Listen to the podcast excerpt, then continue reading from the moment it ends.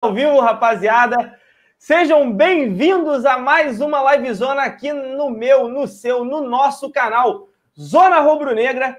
E hoje a live promete porque tem muito assunto bom para a gente comentar. Tem volta de jogador no Ninho do Urubu treinando e tem uma possibilidade da volta do Diego Ribas, inclusive, para estar tá no banco contra o Fluminense. A gente vai debater muito sobre isso, a importância da volta do Diego Ribas, até porque, por mais que o jogador seja muito criticado, é bom ter uma opção no banco de reservas para o Jorge Jesus, que tem muitos desfalques. E hoje comigo, é claro, eles, mais uma vez, já tinha dito ontem, Marcão Betão e Alan Garcia. Começar o meu boa noite com Alan Garcia por ordem alfabética. Meu amigo, tamo junto. Boa noite, Cleitinho. Boa noite, rapaziada. Vamos chegando aí. Vários assuntos para a gente repercutir aí. Quinta-feira, dia 17 de outubro de 2019. Vamos falar um pouquinho aí também sobre esse fechamento da rodada. Ainda está tendo uma partida. É, é, um, inclusive, o nosso adversário do próximo domingo, Fluminense Atlético Paranaense, intervalo do jogo, um a um. Estava assistindo aí um pedacinho do primeiro tempo.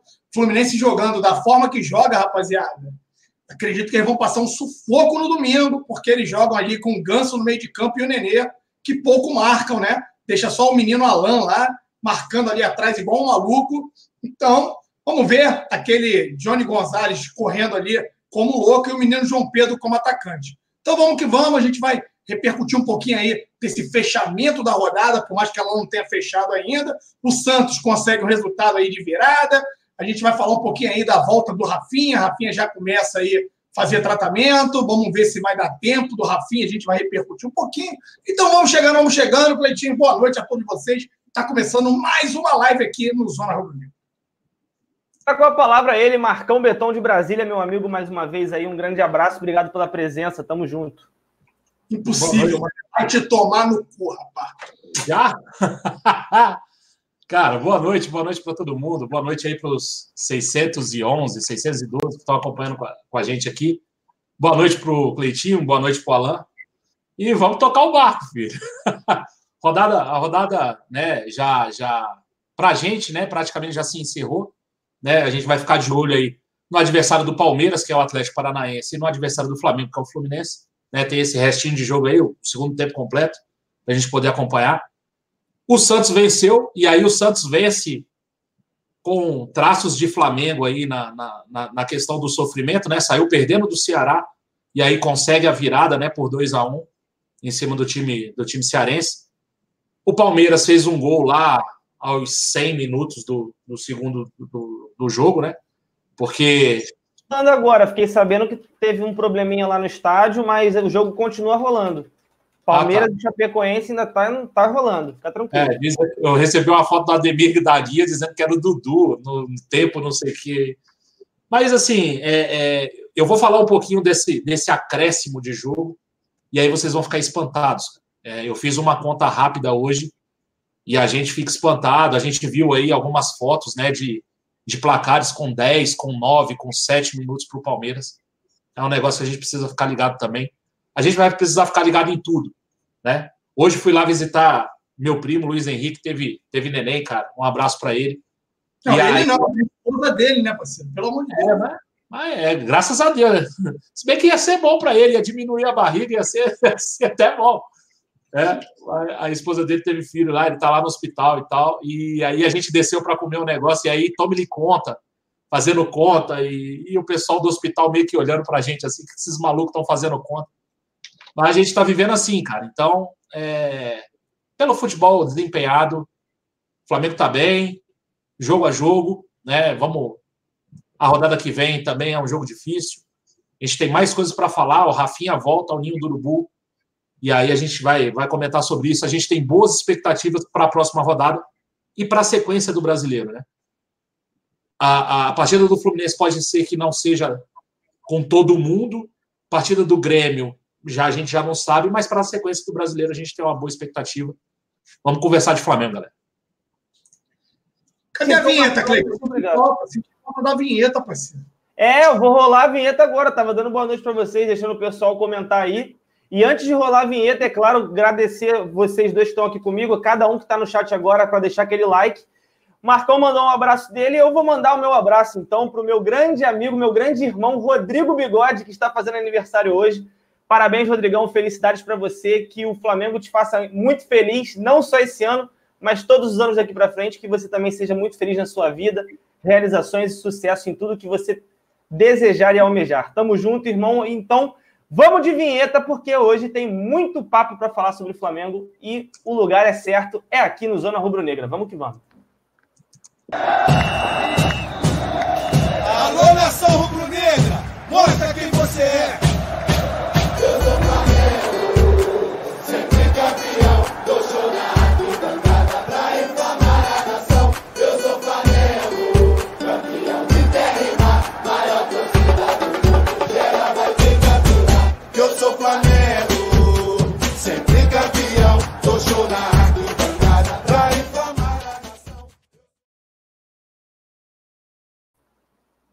Não entendi muito bem. Chat interno, chat interno. Ah, ok. Porque o técnico fica muito longe do jogador, Alan. O cara não, é. não cara que não eu, jogou. Eu, eu, eu vou ser bem franco, eu nem lembro que existe esse chat, a gente quase não usa, que eu nem lembrava, mano. Mas já vi, já tá tranquila lá. Tudo certo, né? É tipo aquele alívio quando a mulher fala: Não, era mentira, não tô grávida, não. Então tá tudo certo, rapaziada. Vamos começar a falar sobre o Flamengo. O primeiro tema da noite aí, a gente tem muito para falar com vocês. Até temas que não, que não estão aqui no título a gente vai comentar. Mas o primeiro tema da noite é o bom retrospecto do Flamengo, não só como mandante. O Flamengo tem feito um ano brilhante até então, sem perder nenhum jogo no Maracanã, praticamente todos com vitória, se não fosse aquele empate contra o São Paulo. Mas um fato que deixa a gente muito mais feliz e assim chama muita atenção é que o Flamengo acaba de bater mais um recorde. O recorde que era do Juventude em 2004, que conseguiu seis vitórias seguidas como visitante. O Flamengo agora acaba de bater esse recorde com a vitória sobre o Fortaleza e conseguiu a sua sétima vitória seguida no Brasileirão 2019, sendo aí o recordista em jogos como visitante, sobre o comando do Jorge Jesus. E na tela para vocês agora a arte com todos os jogos. E eu quero saber do Alain o que isso significa para ele, né? Toda essa mudança de patamar que o Flamengo está almejando, passando principalmente pelas mãos do técnico Jorge Jesus. Então, Cleitinho, tá bonito de se ver, né, meu parceiro? JJ, o caçador de mitos. Eu até brinquei, coloquei isso lá no meu Twitter. Cara, é impressionante a transformação que o Flamengo teve nas mãos do JJ. Ele não inicia o ano à frente do Flamengo, não começa desde a primeira partida do Campeonato Brasileiro, mas o aproveitamento do Flamengo nas mãos do JJ é algo a ser estudado. Ele vem quebrando vários paradigmas, ele vem derrubando uma série de mitos. Flamengo vem quebrando recordes em cima de recordes e você aí te parabenizar por mais uma arte, mais uma vez inovando e aí criando essa arte e o Flamengo bate mais um recorde que, se eu não me engano, era do, do Juventude, né? De 2004. Foi isso? Aí eu não tenho. Isso nos pontos corridos, né, Alan? É. Isso nos pontos corridos. Isso em pontos corridos. Então, cara, de 2004, do, de Juventude, cara, o recorde de vitórias fora de casa, o Flamengo quebra mais um recorde. Então, agora o Flamengo, ele iguala um em recorde dentro de casa, em número de vitórias, e fora de casa, ele agora é líder isolado. Ninguém, nenhuma outra equipe conseguiu tal feito. E isso aí prova a competência do trabalho do Mister do JJ. É algo para se tirar o chapéu e se é, exaltar de um treinador que chegou muito questionado. Né? Alguns boçais chegaram a falar: quem é esse tal Jorge Jesus? Se fosse um Mourinho da vida, tudo bem. Mas Jorge Jesus não é ninguém. Se fosse um outro treinador, o Flamengo está achando que está contratando quem? Então está aí. Para essas pessoas que gostam de diminuir, de menosprezar as outras sem ao menos conhecê-las, está aí uma excelente resposta. E é o Flamengo ditando regra mais uma vez no Brasil. É o Flamengo quebrando paradigmas Tá aí, aí, olha só como é que as coisas são, Cleitinho. E aí, não só o Flamengo. A gente tem que exaltar também o trabalho que o São Paulo ele vem fazendo lá com o Santos. E o Santos acabou sendo até pioneiro. Por quê? O Santos trouxe um treinador estrangeiro, até na frente do Flamengo, iniciou o trabalho em janeiro. Vamos assim dar crédito, porque ele começou na frente do Flamengo. Mas o sucesso desses dois profissionais é tamanho que fez aí um amigo do seu Marcão Beton pagar mais um novo mico. Né, Marcão Beton? O seu Rodrigo Caetano. Não é meu amigo, não. Pelo contrário fez o seu Rodrigo Caetano pagar mais um mico dos muitos que ele está acostumado a pagar. Ele foi na Argentina, alguns já davam como certa a contratação do tal do Cudê, e não teve Cudê de ninguém, parceiro, só se for no Cudê dele. Porque não teve como contratar, parceiro. O Cudê recusou a proposta, parceiro. Iria agora o senhor Rodrigo Caetano atrás do Bucetete, meu parceiro? O que, que vocês acham disso? Não, é engraçado que ele avisa, ó, não sei o que. Ele, é aí ele vai lá e dá. Ele mesmo fode esquema, é, deixa falar. Marcão, ma... mais importante do que só vencer fora de casa, que eu acho que é um feito gigante do Flamengo, a gente sabe que um campeonato às vezes se define na pontuação que você consegue conquistar fora de casa. O Flamengo hoje é o melhor é, mandante e o melhor visitante da competição não é à toa que está com 61 pontos. Mas o que chama mais atenção é o número de gols feitos e gols sofridos. O Flamengo, nesses sete jogos que eu mostrei, fez 17 gols e sofreu apenas três. E assim, por incrível que pareça, o jogo que a gente achou que poderia ser a maior goleada foi o jogo que teve menos gols, que foi justamente contra o lanterna da competição, a Chapecoense, que foi apenas 1 a 0. Então a gente vê como é que o time do Jorge Jesus tem se superado, tem evoluído e tem sim dominado aí suas partidas e mostrado quem é que manda assim no Brasil e hoje é o Flamengo, né? Muito bom isso. Cara, é...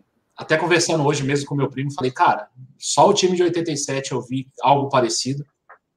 E olha que eu já tô achando que tá ficando para trás. É até absurdo falar isso, mas, cara, é, é, é meio absurdo falar isso. Mas os números, os números são. Os números jogam muito a favor desse time né, do time de 2019. É, eu coloco aí, o Alan falou muito e muito bem do, do, do, do Jorge Jesus, e cara, é um dos principais, se não for o principal ator desse, de, desse desempenho, né? De, porque o Flamengo mudou tanto, não, a, não só a performance, não só o placar, mas o desempenho em campo. Você vê um jogo do Flamengo, o Flamengo com 400 e tantos passes. Ontem a gente fechou o primeiro tempo com 71% de poste de bola, fechamos o jogo com 65%, 66%. Né? O Flamengo geralmente faz isso.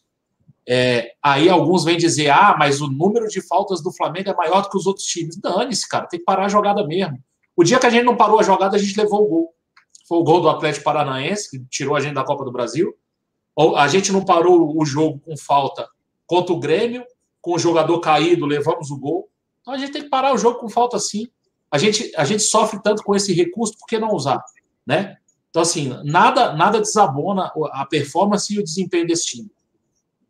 Eu só acho que a gente. Não, rapidinho, eu estou curioso aqui. O K123 colocou no chat aqui o seguinte: empresário do Cuejá está falando besteira no, no chat. Coloca para mim, cara. Eu não tenho, não, eu nem sigo o empresário K123. Eu queria saber o que o que esse rapaz está falando aí. Por favor, tá? Desculpa. No chat ou no Twitter? Eu acho que é no Twitter. No Twitter. Não, é no Twitter. É no Twitter. Ah, irmão, e outra. Ele pode falar o que ele quiser também. Já, já não.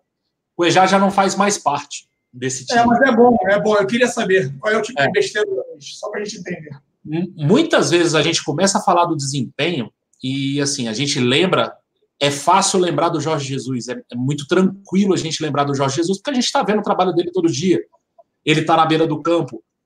Ele quebra esses mitos, tanto dentro de campo, por exemplo. A gente não ganhava do Atlético Paranaense há não sei quantos anos, ganhamos. É, essa questão de poupar, ele parou com isso também. Ah, a gente vencer tanto fora. Então, assim, tem alguns mitos que ele está quebrando até de fora do, do, de campo, né? Essa questão da gestão do elenco. Ah, cara, descansar, vai ter a quarta, a quinta, a sexta para descansar, no domingo eles vão correr. Né? Então, assim, é, são coisas que a gente não vê aqui, são coisas que para o Brasil são muito inovadoras, para a Europa parece que nem tanto, né? E aí a gente vê o quanto a gente está atrasado aqui. E eu não estou falando de futebol brasileiro, não, tá? Estou falando de Flamengo, que o futebol brasileiro quero mais é que fique sempre abaixo do Flamengo e muito abaixo. Quero que o Flamengo dê uma de Bayern de Munique mesmo, bote 15, 20, 26 pontos em cima dos caras. Quem não quiser evoluir, cara, um abraço. Só que a gente não pode esquecer de um pessoal fora do campo. E aí eu queria dar os créditos ao Marco Braz. O que esse cara fez esse ano é, é impressionante até para quem é muito competente, como o Marco Braz é. Eu gosto do Marco Braz desde a passagem anterior, 2008 para 2009. Ele montou um ótimo time em 2009. Ah, mas o Pet queria vir para pagar a dívida. Irmão, mas ele aceitou, ele estava lá, ele era o cabeça, entendeu? Ele montou esse time. E a gente foi campeão. Nesse ano, a gente fez aí oito contratações. Os oito são titulares do time. Os oito. A gente não tem uma contratação hoje, desse ano, que não seja titular absoluto do time. Né? Só ficaram Diego Alves, o Arão e o Everton Ribeiro. São três jogadores do time titular que a gente tem da passagem da, da diretoria anterior, né? Da gestão anterior. O Marco Braz tem que ser muito exaltado pelo, por esse resultado também. E aí, só para finalizar, é questão de curiosidade, né? Eu tenho aqui em mãos o campeonato só o Campeonato Brasileiro com Jorge Jesus. São 17 jogos, tá? É, ele complet, completou essa rodada 17 jogos é, no comando do Flamengo. O Flamengo tem 44 pontos. O segundo colocado é o Grêmio nesses, nesses 17 jogos. É o Grêmio com 30 pontos. Aí vem São Paulo, Corinthians, Santos, o Palmeiras é só o sexto colocado. É, Aliás, o Santos passa aqui porque ele estava com um jogo a menos, né? Então o Santos, o Santos vira, na verdade, o segundo colocado com 31, o Grêmio seria com 30. A gente teria 30, 13 eh, pontos de frente. A gente tem 14 vitórias, dois empates e uma derrota. A derrota para o Bahia e os dois empates São Paulo e Corinthians. A gente tem 40 gols pró, 13 gols contra, um saldo de 27. O nosso saldo, o nosso saldo de gols, só não é maior do que o ataque de um time. Vocês estão entendendo? Você pega o número de gols feitos pelo número de gols sofridos, diminui. Esse saldo é maior do que todos os ataques dos times brasileiros, à exceção do Grêmio, que fez 33. O nosso saldo é maior do que o ataque positivo dos outros times, sem tirar saldo. Porque se você for comparar saldo, o segundo saldo é do Grêmio também, com 16 gols. São 11 gols a menos de saldo. O nosso percentual de aproveitamento nos 17 jogos é de 86,3%. 86,3%. Esse percentual é de Barcelona, é de Real Madrid, é de Bayern. Manchester City não consegue esse aproveitamento na Inglaterra. Liverpool não consegue, sabe? São, são, são aproveitamentos de times que dominam com folga as suas ligas. O segundo aproveitamento seria do Grêmio com 58%. Então, assim, são números, cara, que, sinceramente, é, é por isso que eu falo, os números jogam muito a favor de, desse time atual. O Gabigol ontem empatou em número de gols com o Adriano, na edição de, 2000, de 2009, em que o Adriano foi o artilheiro com 19 gols. Estão faltando 12 rodadas para acabar o campeonato. Sem contar, o Bruno Henrique é o vice-artilheiro com 11 gols. Né? Então, assim, e o Arrascaeta eu acho que está em quarto. Tem mais um com 11 e o Arrascaeta está com 10 gols ali, está muito perto. Então, assim, esse time merece ganhar, vencer, triunfar, conquistar troféus. Acho que a gente está no caminho muito bom, muito certo. É, e aí a gente faz conta. Ontem eu fui dormir duas e tanto da manhã fazendo conta deixo minhas contas para mim, eu não falo, que eu não gosto de falar esses negócios antes. Mas esse time merece muito ser campeão, tanto do brasileiro como da Libertadores. É, e, cara, seria histórico. Esse time entraria para a história se conseguisse o título brasileiro e o título da Libertadores. Acho que se conseguir o título brasileiro já entra para a história. Certamente vai ser a maior pontuação. Certamente vai ser um dos melhores ataques. Vai ser o melhor mandante, o melhor visitante o melhor saldo de gols, a melhor defesa, o melhor ataque, sabe? É, é, vai ser melhor em tudo. esse time merece ser campeão. Apesar, além disso, temos o desempenho, que não tem ninguém jogando nem próximo do que o Flamengo joga, à exceção desse último jogo do Fortaleza, que eu acho que a gente cansou realmente. E com nove desfalques, é impossível a gente não cair o nível. Então, assim, é, é para reverenciar muito esse time. Tomara que esse time ganhe títulos, porque aí ele vai ficar marcado na história. Caraca, depois desse depoimento do Marcão, vale até a pergunta aqui do Jorge Guida, que mandou um superchat e mandou para você, Marcão. E ele, faz, ele pede a você o seguinte: só estou esperando o Marcão liberar a comemoração. Calma, calma, tá, tá perto, tá perto. Tá mais perto que longe, já teve muito mais longe. Mas calma, cara, eu, é, eu não sei se é porque eu já, já competi algumas vezes, já, e, cara, eu não gosto, eu gosto de levar esse negócio a sério até o final. E, cara, e depois que a gente vencer, aí vocês me aguentam. E aí, aí vocês vão ver, vai transformar o Marcão que vocês conhecem, entendeu? Mas vamos ganhar, vamos, vamos garantir. Eu sou um cara que gosto muito de garantir as coisas. Depois que for nosso, aí beleza. Aí a gente fala o que a gente quiser. A gente xinga todos os caras aí que quiser xingar e tal. Mas antes, cara, foco, jogo a jogo. Domingão já tem uma parada dura aí. Fluminense, eu acho que a gente tem como ganhar. Mas, cara, esse, esse, essa carinha aí eu fiz para Chapecoense. Falei, a gente não precisa do Gerson para ganhar da Chapecoense. A gente precisou.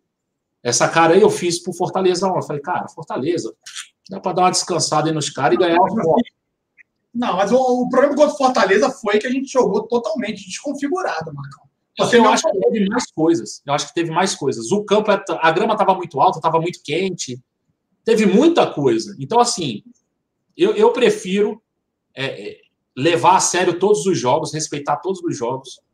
E eu acho que só assim a gente ganha. Porque o dia que a gente descansar é o dia que a gente vai escorregar. Então, sem descanso. Isso eu concordo. E aí, o que me traz, né? O, assim, é, o que me deixa mais é, contente e é, empolgado que isso não vai acontecer de descansar é nós termos ali, ao lado do campo, o JJ, que é um cara inconformado por natureza.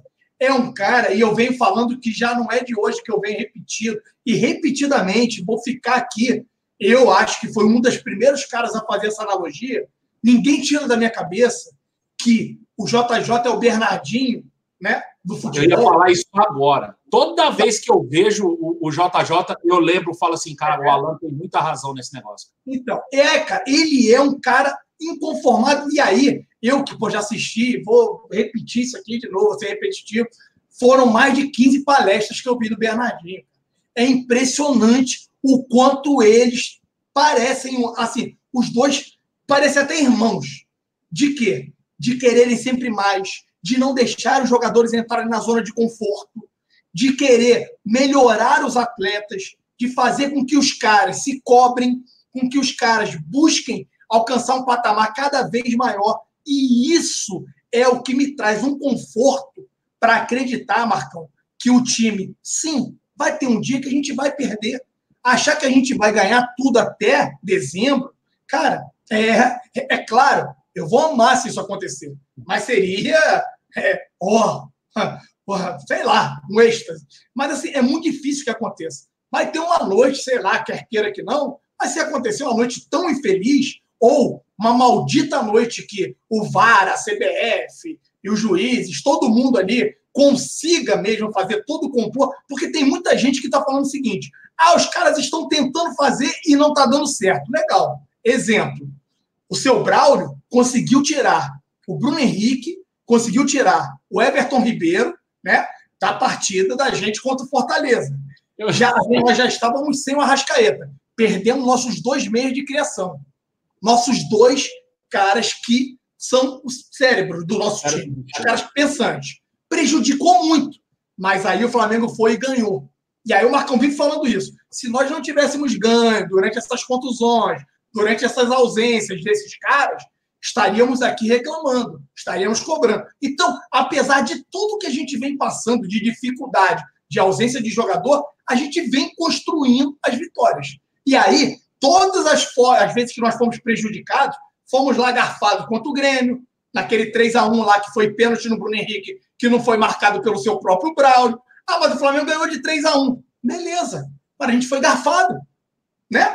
A gente é, conseguiu. Perde pra ver, né?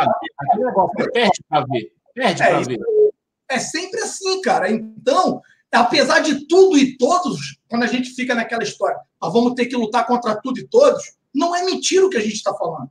Só que a gente tem conquistado os pontos. E isso tem meio que apagado algumas coisas que têm acontecido que poderia sim ter manchado e prejudicado esse histórico que a gente está agora exaltando. Que são o quê? Uma sequência de vitórias fora de casa, quebra de recorde do JJ, está entrando para a história, mais um mito derrubado. A gente tem uma sequência de vitórias dentro de casa, que acabou se é, quebrando em cima aí do empate, e não foi uma derrota, do empate contra o São Paulo no Maracanã. A gente pega o que era impossível todo mundo afirmar: JJ não joga com volante. Cadê o primeiro volante do Flamengo? Não existe. Todo mundo falou que era impossível. O Arão não é primeiro volante, o Arão é segundo volante. Não vai dar certo o Arão jogar de primeiro volante. O Gerson era meia direita, lembra, Marcão? Meia esquerda, aliás. Como é o Gerson vai jogar de segundo volante aqui no Brasil? E aí o Gerson fica alternando as subidas com o Arão num sincronismo, como se os caras já fizessem isso, Marcão, há mais de dois anos, parceiro. Os caras estão há três meses jogando, dois meses e meio. Então, tem que dar crédito sim ao JJ, parceiro. Então, muito disso, Cleitinho, eu acredito sim ao JJ. A gente elogiou muito, Marcão. E aí o doutor Caio está na live aqui, ele falou assim: ah, Marcão, teve o João Lucas, que a gente contratou e não é titular absoluto. Beleza, é para completar o elenco. Mas, isso aí ninguém botava que ia ser titular também, né? Ele veio por uma não, oportunidade. Né? Assim, ele veio como aquela surpresa do Campeonato Carioca, veio com o Bangu e tal, e a gente é uma oportunidade, pagamos 250 mil, eu acho, pagamos valor baratinho. É, não, e, das feras, e das feras que a gente contratou, galera, todos estão jogando. Nenhum tá jogando. Tá todo mundo jogando. É, e se a gente for comparar com, com o time mais próximo, que é o Palmeiras, querendo ou não, os caras contrataram o Lucas Lima, que não joga. É, é, o Scarpa joga, mas né, daquele jeito. Agora, tá agora, o Lau Borja, o Guerra tá no Bahia. Né? É tudo contratação cara dos caras. Ramires, Ramires está contundido, contratado dois caras contundidos. Ricardo. Goulart veio e voltou, cara. É isso aí. Né? Então, assim, tem que ser exaltado a questão do extra-campo. Hoje tem até uma notícia aí dando né, o crédito ali ao Sim e até ao Fabinho, né, falando, ah, o ex-volante é o cara que é o carro-chefe e tal, tal, tal. Eu, eu não gostaria de deixar o Marcos Braz fora disso, porque não, não, não é coincidência. É um cara que, quando o Rafinha chegou, o Rafinha nominalmente falou o nome dele, falou, cara, muito de eu estar aqui é por conta do Marcos Braz. O, o Felipe Luiz também cita o Marcos Braz quando chega. Então, assim, não é por acaso, cara. O trabalho dele é muito bom. Ele não pode ficar de fora do. De, é, ele, tem, ele tem muito mérito para ser esquecido, entendeu? É só, só por isso, assim, também que eu não gostaria de deixar o Marco Braz fora. E assim, não é só o Marco Braz, Marcão. Eu, como bato muito nessa galera, Cleitinho, e aí eu vou deixar o Cleitinho assumir aí a condução, tá cheio de pergunta para o Cleitinho fazer, e a gente tem que acreditar o comitê do futebol. Eu bati muito no comitê do futebol. Então, Marcão, vamos dar o crédito ao Marco Braz, que hoje é o cabeça, porque é o vice-presidente de futebol. Tudo vai estourar no Marco Braz. Marco Braz tem muito crédito. É um cara malandro, é um cara que sabe conduzir, sabe dar as porradas na hora que, que tem que dar, da forma que tem que dar. A porrada que ele deu no presidente do Santos e no presidente do Palmeiras foi bonita, foi da forma correta, na hora até que foi até mais correta. Eu gostaria de pedir para que ele tivesse manifestado antes, né? Eu, como torcedor, assim, que sou muito mais emocional e tenho até o meu direito de ser mais emocional, o cara, ele também tem o lado emocional mais aflorado, mas o cara foi mais frio, né? É o tal gelo no sangue, e foi exato na hora da porrada. Bateu correto. Então, na figura do comitê do futebol e como responsável, o Marco Braz, sim, a gente tem que parabenizar o Marco Braz e o presidente Landim pelos acertos na pasta do Comitê do Futebol, ou do, na pasta do futebol, por todas as contratações esse ano, pessoal. Os caras foram cirúrgicos e nunca nós tivemos um, um índice de acerto tão grande, galera, tão grande.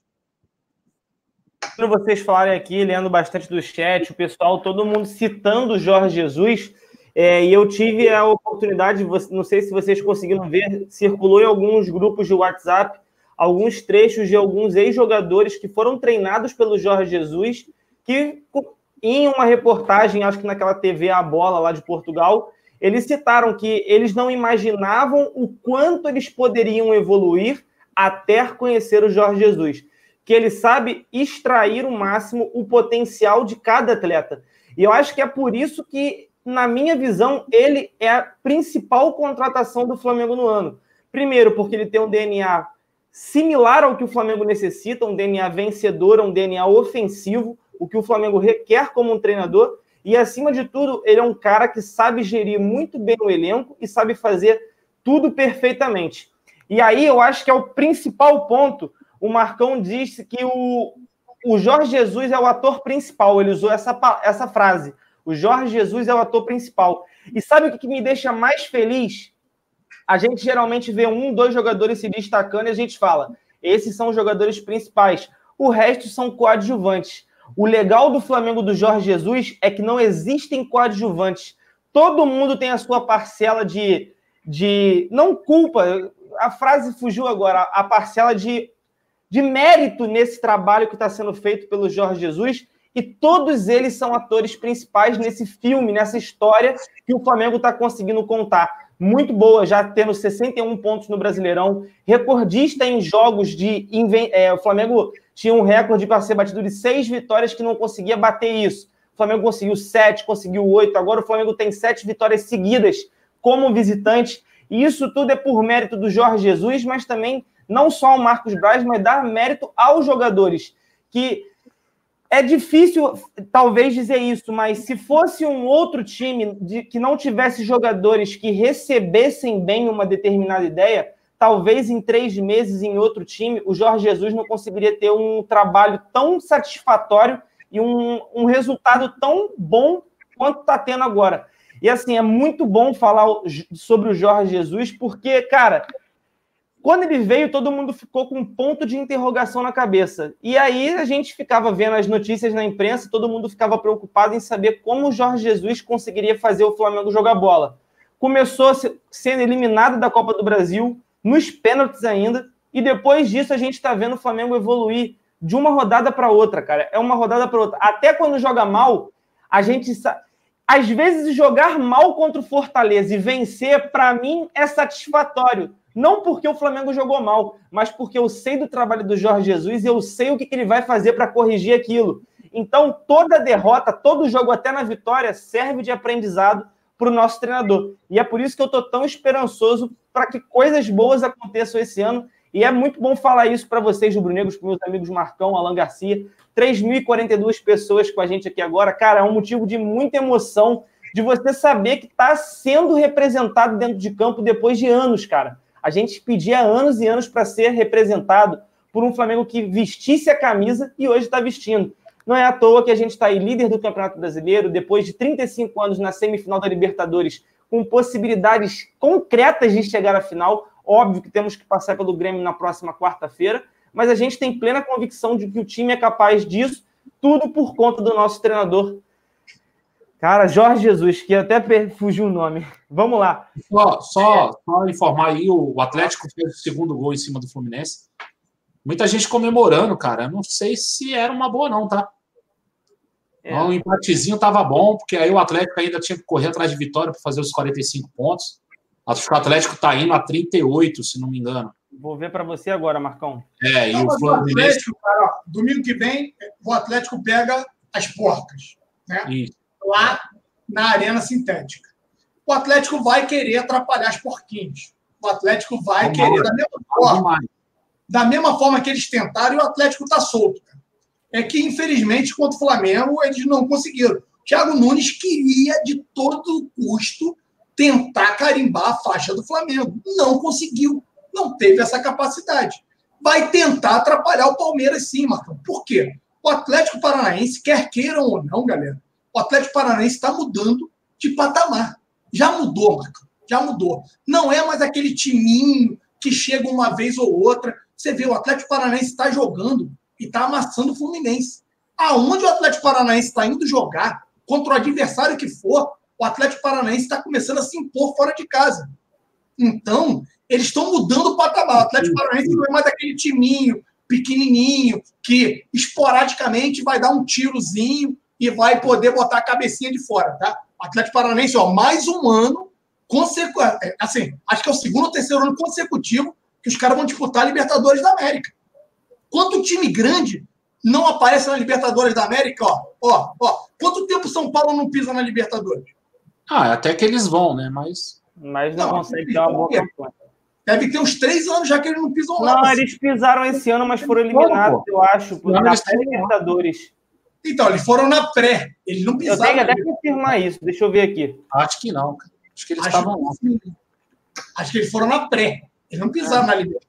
Mas assim, é, é, só voltando com relação ao, ao... Eles caíram para o Talheres, tá, Marcão? É. E foi isso mesmo. Foi na, pré, na segunda pré, né? Foi na segunda pré. E o Atlético está chegando a 38 mesmo, estava certo. É.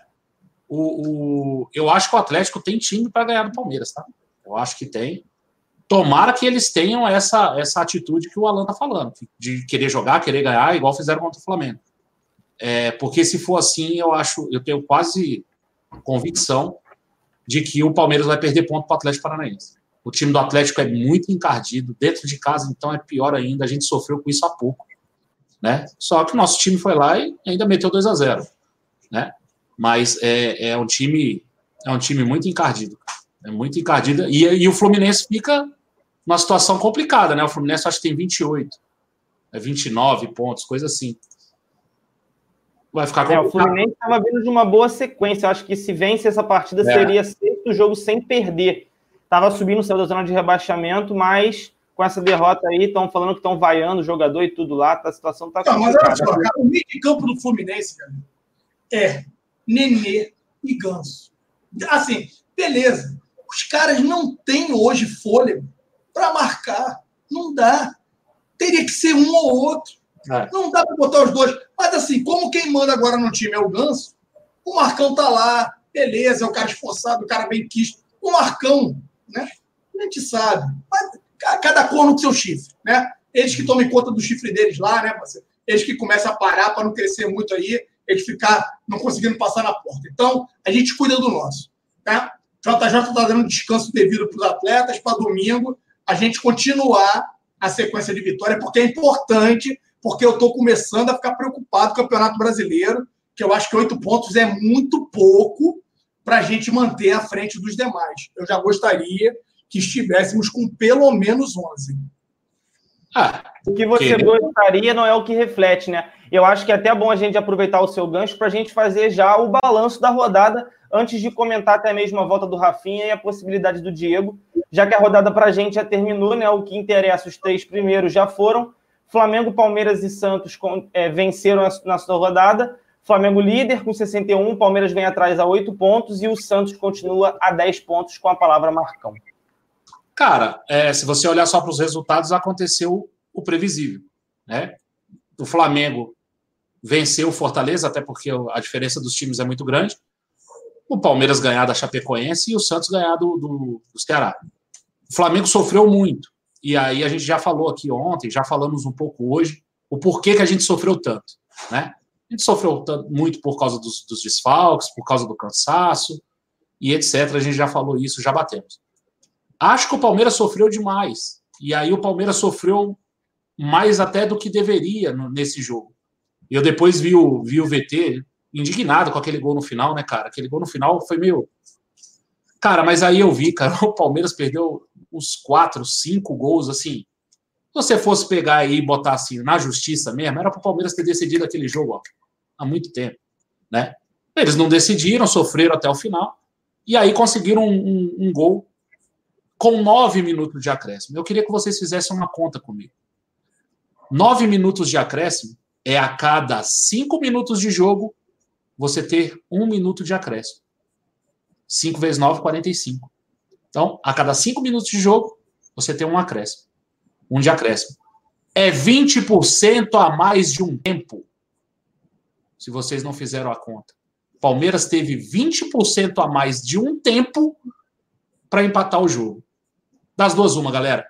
Ou esse VAR foi ridículo no jogo do Palmeiras e teve várias intervenções, porque eu não botei na minha televisão, eu fiquei acompanhando pelo Alan. O lance do Gum, o lance do Gum ficou quatro minutos parado. Aí você tem que tirar esses quatro minutos aí do lance do Gum, porque assim, e injustamente expulsaram o cara, porque se você pegar, e o que me, me deixa, né? Porque nego fala tanto do VAR, Marquinhos, ah. é, se você olhar o lance, não era para ser expulso o Gum, foi expulso não toca nela. completamente irregular, né? Então. É, não toca no jogador. Aí você fica quatro minutos parado, vê que não tocou, porque não é possível. A gente recebeu no celular desse tamanho a imagem, a gente vê que não toca. O cara ficou quatro minutos olhando numa puta de uma tela, viu que não tocou. Viu que não tocou. Né? Ele viu que não tocou. E mesmo assim ele expulsou. Ou seja, o VAR errou, mesmo tendo quatro minutos para interpretar o lance, numa baita televisão, com dois, três juízes comentando. Das duas, uma, nove minutos de jogo, 20% a mais de um tempo, ou o nosso VAR é muito ineficiente, ou o juiz deu aquela, né? Até o Palmeiras empatar aí. Das duas, uma. É... Mas vendo o, o VT do jogo, cara, o Palmeiras perde uns gols incríveis. Tem uma bola lá com o tal do Vera Verão lá, o Davidson lá, chuta errado, a bola vai pro pé do William Bigode, ele bate na trave sem goleiro, sem ninguém. Falei, gente, meu Deus do céu, o que é isso? Então, assim, Palmeiras até que mereceu essa vitória. Não, não era para ter sido tão, tão, tão sofrido como foi. Mas isso é Palmeiras. O Palmeiras é esse estilo de jogo. O estilo de jogo do Palmeiras é esse. O Santos, eu não vi o jogo. Né? Eu estava tava fora de casa, só fiquei sabendo do resultado. Foi uma virada, foi uma virada também, sofreu. Né? Então, assim, os times estão chegando numa fase também, final de campeonato, que está todo mundo meio que no limite. Não importa se jogou Libertadores até as fases finais ou se foi eliminado lá no começo, como o Santos, né, de todas as competições, ficou só com o brasileiro. Até porque a gente está tá tendo jogo quarta, domingo, quarta, domingo, são jogos do brasileiro. A gente jogou a Libertadores tem um mês. Vamos jogar agora, né, semana que vem. E aí vai passar mais um mês, né? Se Deus quiser, a gente vai passar, vai passar mais um mês para a gente jogar a final tá chegando. Mengo! É, filho, aqui é assim. Tá chegando um momento, cara, que tá todo mundo com muita dificuldade de jogar. Vai sobressair, sabe quem? Quem tem o melhor plano tático. E aí vocês já sabem quem tem. Final vai ser soberano a quem é de direito, né, Marcão? E aí, o nosso amigo Guilherme Malva aí de Brasília, vai Malva, tamo junto, irmão. Ele pergunta, até alinhado quanto a isso, né? A quantidade de jogos, Brasileirão, é, jogando quarta domingo, o Flamengo ainda tendo a Libertadores ainda pela frente, então acaba que na próxima semana os times vão descansar durante esse período. Ele pergunta se não acha que seria bom poupar o Mari, o Gerson e o Arão, porque eles estão precisando de um descanso. E assim, é, se eles estão precisando de um descanso, seria a melhor pergunta, né? Porque é outro é. mito que o Jorge Jesus quebra, né? A gente acha que ele está precisando de um descanso, né? Ah, eles estão precisando de um descanso. O Jorge Jesus chegou e falou assim: não, vai descansar quinta, sexta e sábado. Você vai falar o que pro homem, cara? Tá ganhando tudo. Eu falo o que, Alan? Fala assim, ó, tô cansado. O cara fala. Ah. É, eu acho que assim, o único capaz de tirar esses caras do jogo é o fisiologista, né? É o tal do testinho de secar, é secar, né? O testinho do sangue lá, da gotinha de sangue que vai mostrar o nível de desgaste do atleta, ou o atleta virar e falar assim: ó, é, mister, não dá, tô com dor muscular, é, fazer corpo mole. A gente tem visto que os atletas não têm feito isso. O Gerson, a gente já por alguns, algumas vezes achou até que o Gerson fosse dúvida. O Gerson chegou a ficar na sala de musculação, não foi a campo treinar. E o Gerson aparece relacionado e vai para o jogo.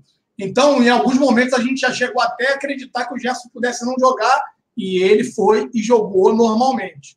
Eu tenho uma preocupação muito grande com o Gerson. Para mim, o Gerson é fundamental para essa partida de quarta-feira. Como o Rafinha também é, como o Felipe Luiz também é, como o Arrascaeta também, enfim, vários jogadores são. Né? Com relação. Eu, eu vou pegar um pouquinho do que o Marcão falou todas as equipes sofreram. A 26 rodada do Brasileirão, é, para a galera que está no topo da tabela, foi uma, uma rodada crítica. Eu digo assim. Por quê? Se você pegar Flamengo e Fortaleza, Flamengo venceu. Por mais que o Flamengo estivesse totalmente desconfigurado, não importa. O Flamengo sofreu muito para conseguir conquistar os três pontos. Quando a gente vê ó, a Chapecoense com o Palmeiras, Palmeiras jogando dentro de casa contra o último colocado. A Chapecoense ó, é a última colocada, só tem 16 virtual, pontos. Virtual rebaixada nela. É, só tem 16 pontos na competição. Ah, o Palmeiras perdeu um caminhão de gol? Perdeu. Não interessa. E aí faz parte do emocional. Eles sofreram muito. E digo mais: dois minutos antes do gol que eles conquistaram, a Chapecoense poderia ter matado o jogo. Um contra-ataque muito bem puxado por eles. O cara perdeu um gol cara a cara com o Everton. O Everton salvou o Palmeiras. E aí a história lá do Murici que a bola pune, a bola acabou punindo. Infelizmente, o Palmeiras conquista o gol lá no último lance, no último minuto.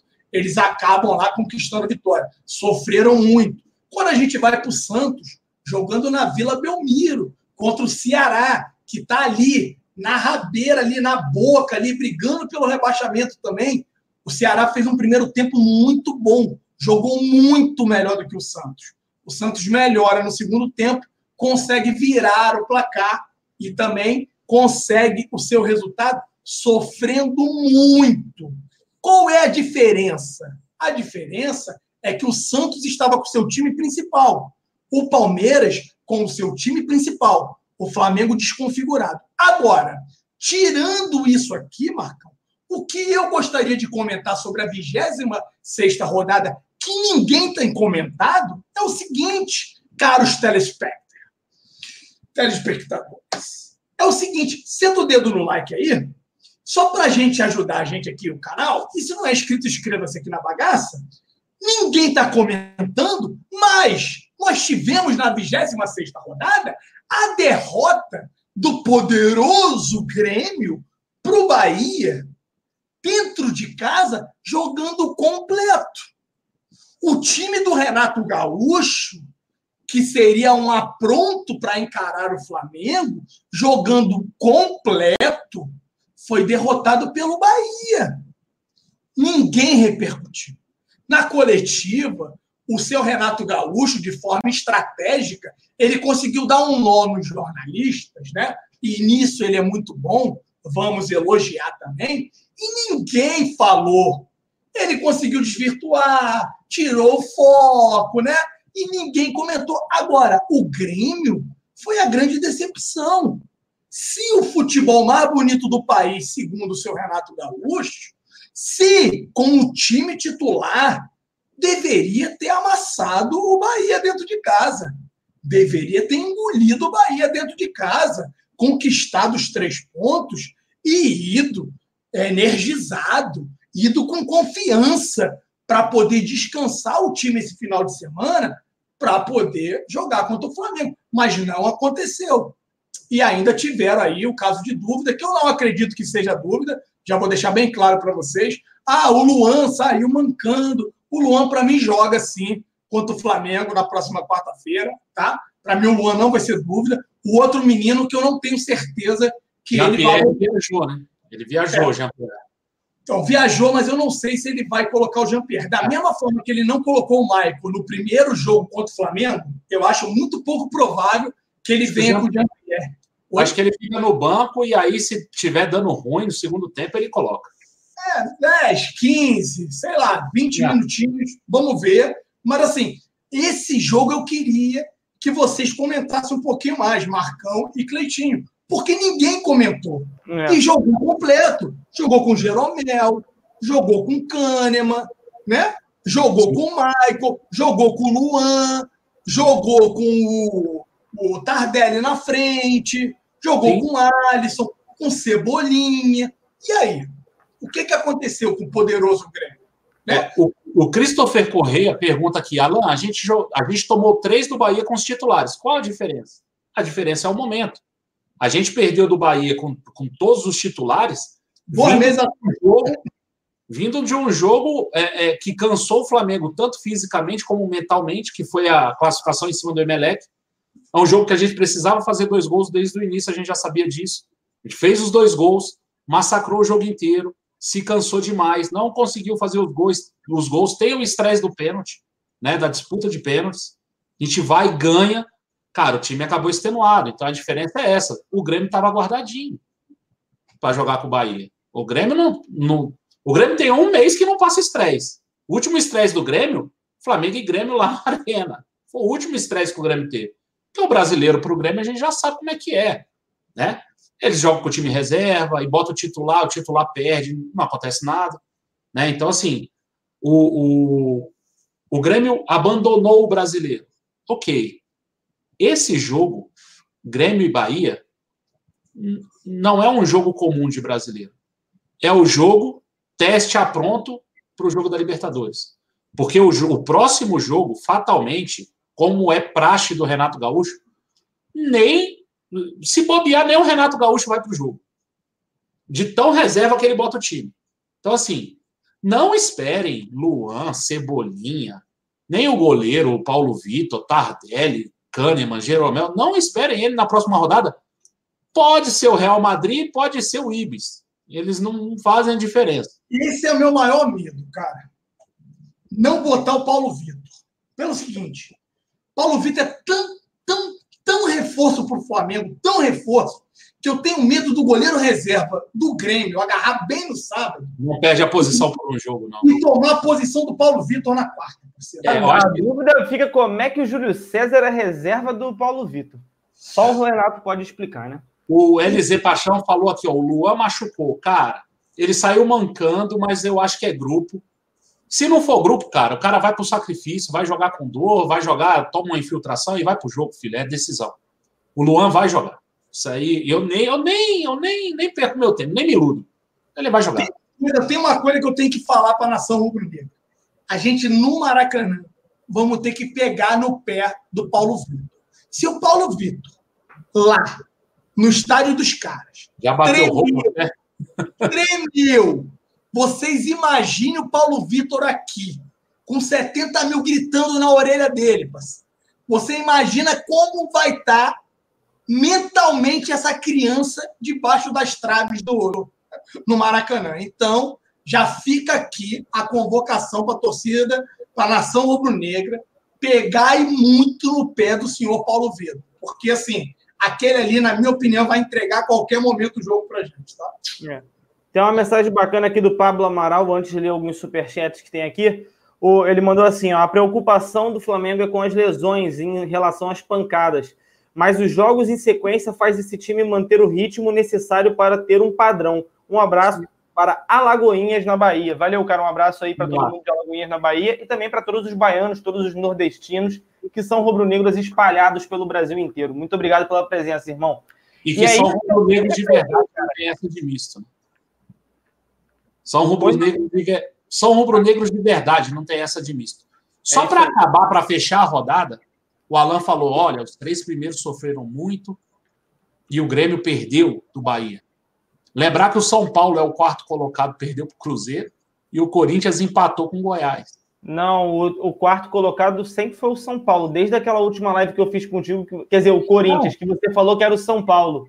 O é, São Paulo o Corinthians está na frente, né? Estava um pouquinho na frente, acho que no critério de desempate. É, agora fez um ponto a mais, então. É, o Corinthians deu quatro. Empatou então. A rodada está assim, vamos lá, vamos lá.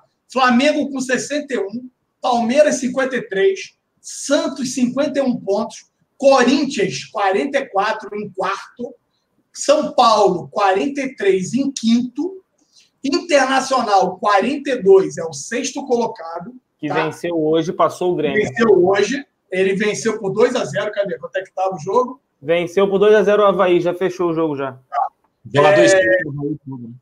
Grêmio, 41 pontos. Né? O Grêmio perdeu a partida para o Bahia. Poderia ter ultrapassado até o São Paulo se o Grêmio tivesse vencido. É, poderia ter igualado o Corinthians, poderia estar em quarto, mas ele perderam.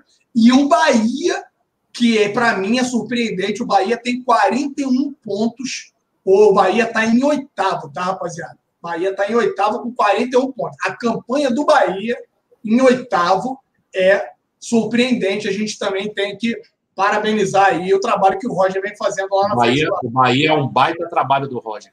Um baita é. trabalho.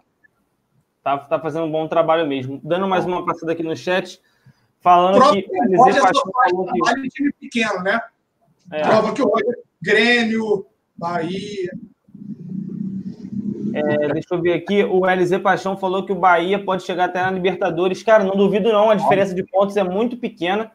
O Bahia tem alguns jogos ainda pela frente, assim como todos os times, e acho que o. Espero que o único jogo que o Bahia perca seja para o Flamengo, porque eles ainda enfrentam o Flamengo, né? Bahia torce muito para o Flamengo ser campeão brasileiro, é, campeão da Libertadores.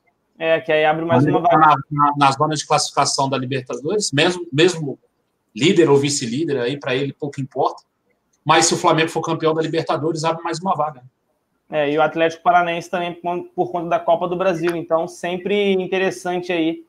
É, fazer ainda tem o Atlético contas. Paranaense, verdade. Tem essa aí. É, vamos ver aqui, ó.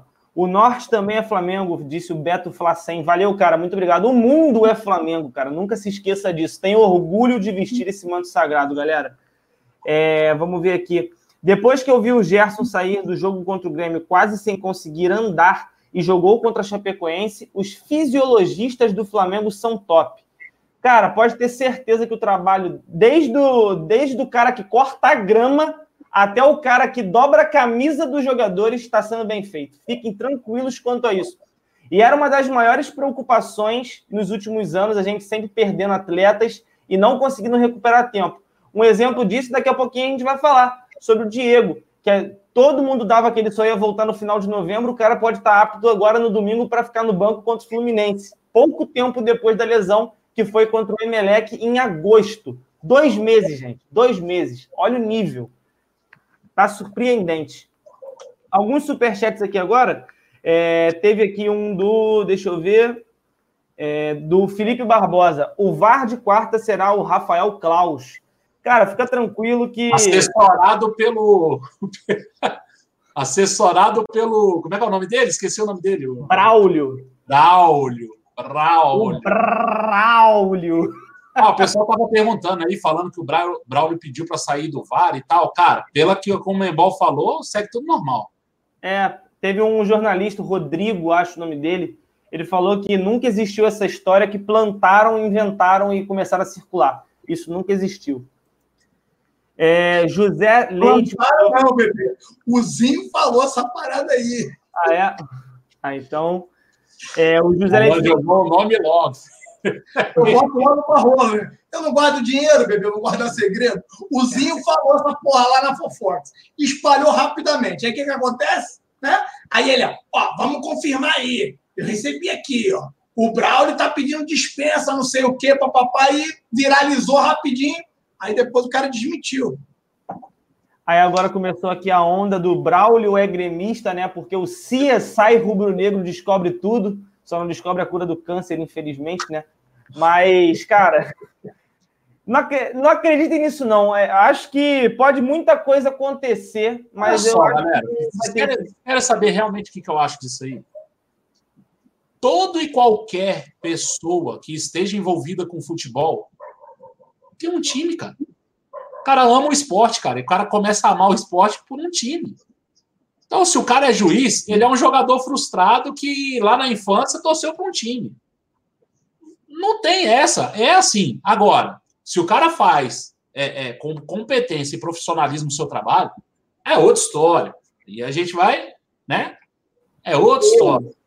Eu posso dar a minha opinião sobre Braulio e Klaus? Eu posso dar a minha opinião? Eu acho que eles vão fazer uma partida perfeita na cabine do VAR nessa partida. Eu tomara que eles nem precisem. Agora. É, mas por dois. Me espanta. Só, falar, só uma coisa que me espanta antes de dar a palavra para vocês. O Flamengo é maioria nas classes A, B, C e D, é, Norte, Nordeste, Sudeste, Sul. E, porra, só juiz que parece que a gente não é maioria, mano. A gente só pega filha da puta, mano.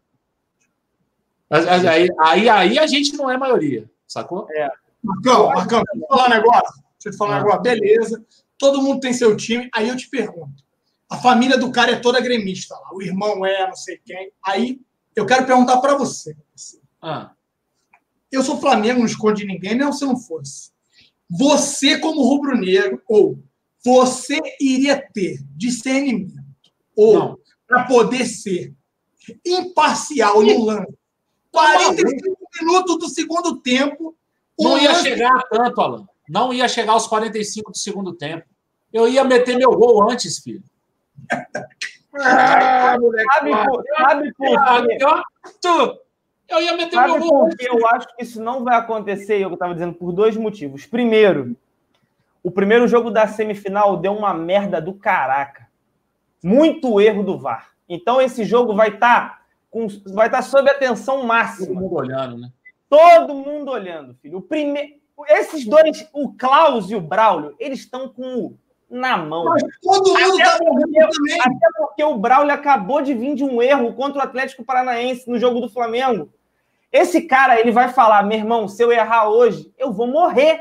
Ele vai acertar até o que não vê, filho. Ele vai acertar tudo. Não estou dizendo que ele vai beneficiar o Flamengo. Eu estou dizendo que ele vai acertar tudo. Eles vão fazer de tudo para fazer a perfeição na cabine do VAR nessa partida. Pode escrever o que eu estou dizendo.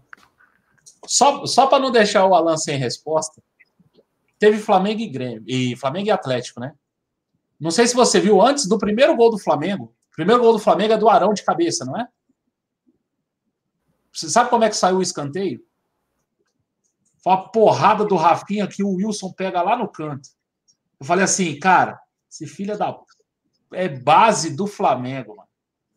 Bola boa de deixar passar, ele podia pular, filho. Ninguém ia falar que ele falhou, sacou? Pô, eu fico viajando nessas paradas, agora tu imagina eu, árbitro, filho. Mas aí, Marcão, você viaja nisso e assiste o Atlético no jogo seguinte contra o Grêmio. O Wilson vai e bota a bola pra dentro do gol, mano. Então, mas aí é diferente, mas assim, é o que eu tô querendo te dizer. Cara, não dá. Não dá. Para mim, por isso que eu tô te falando.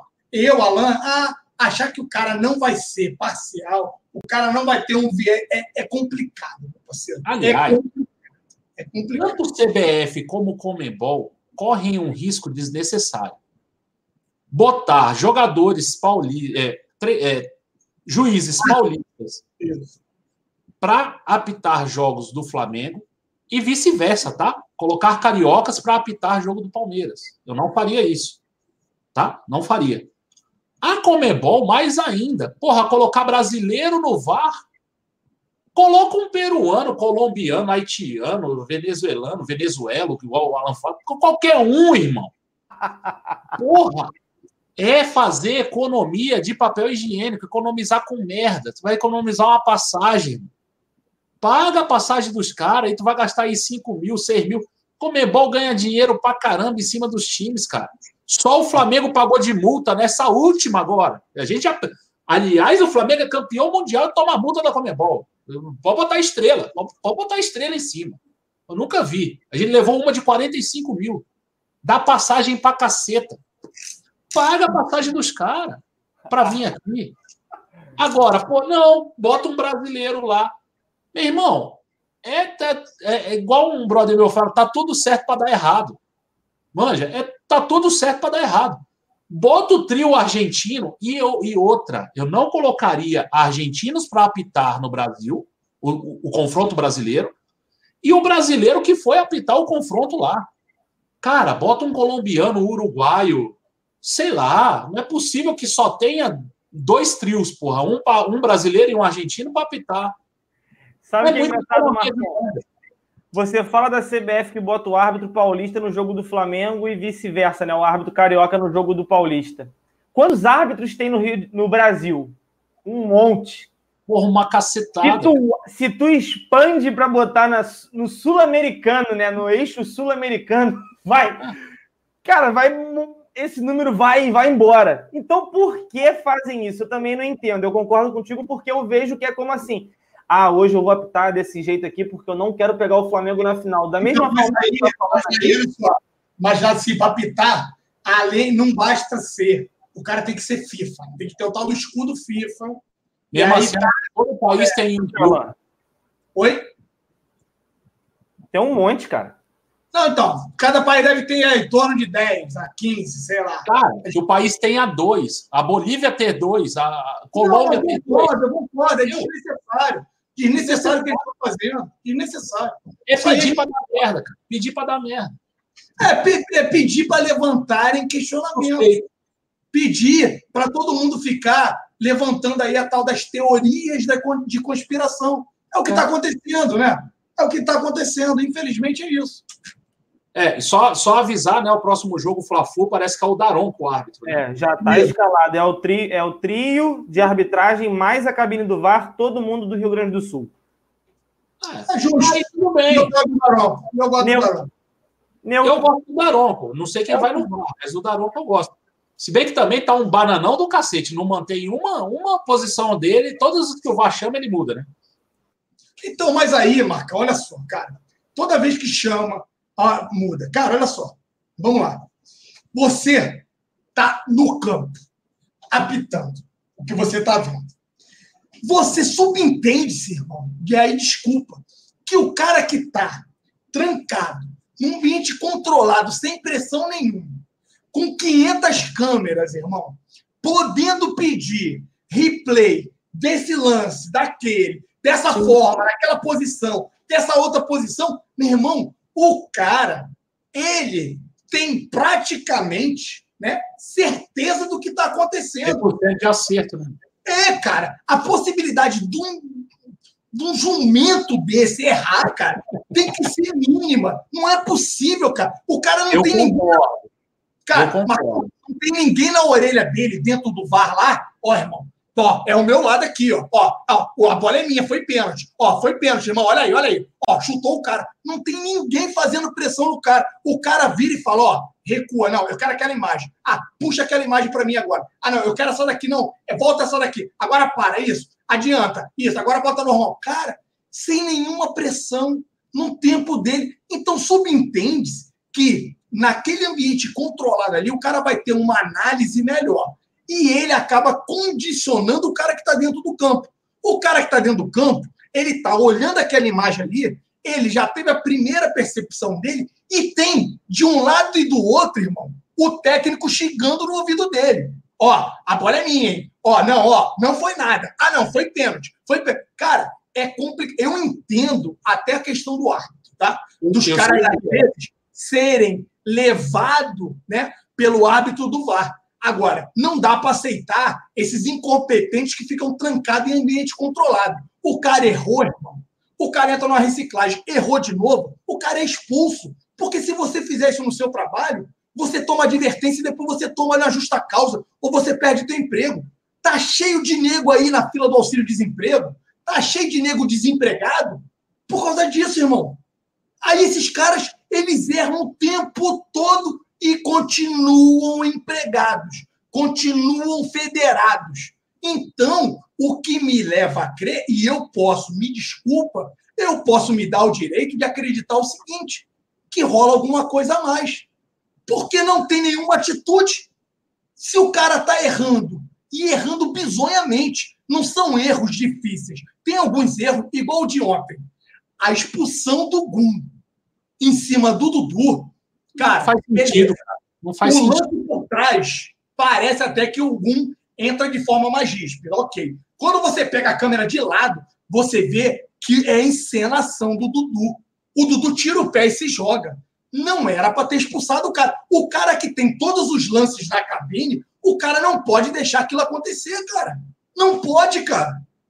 Não pode deixar acontecer, Marcão. Então, o que me leva, assim, sim, acreditar que os caras estão fazendo propositalmente. Estão condicionando e interferindo nos resultados, cara. Eu concordo muito contigo. Agora, quer ver um cara que não voltou atrás? Nestor Pitana. O jogo do Flamengo. O, o cara falou que era para ser vermelho lá o lance do Gerson. Ele viu, falou assim: não, eu tô certo, é, é só amarelo. Na verdade, ele não tinha dado nem a falta, né?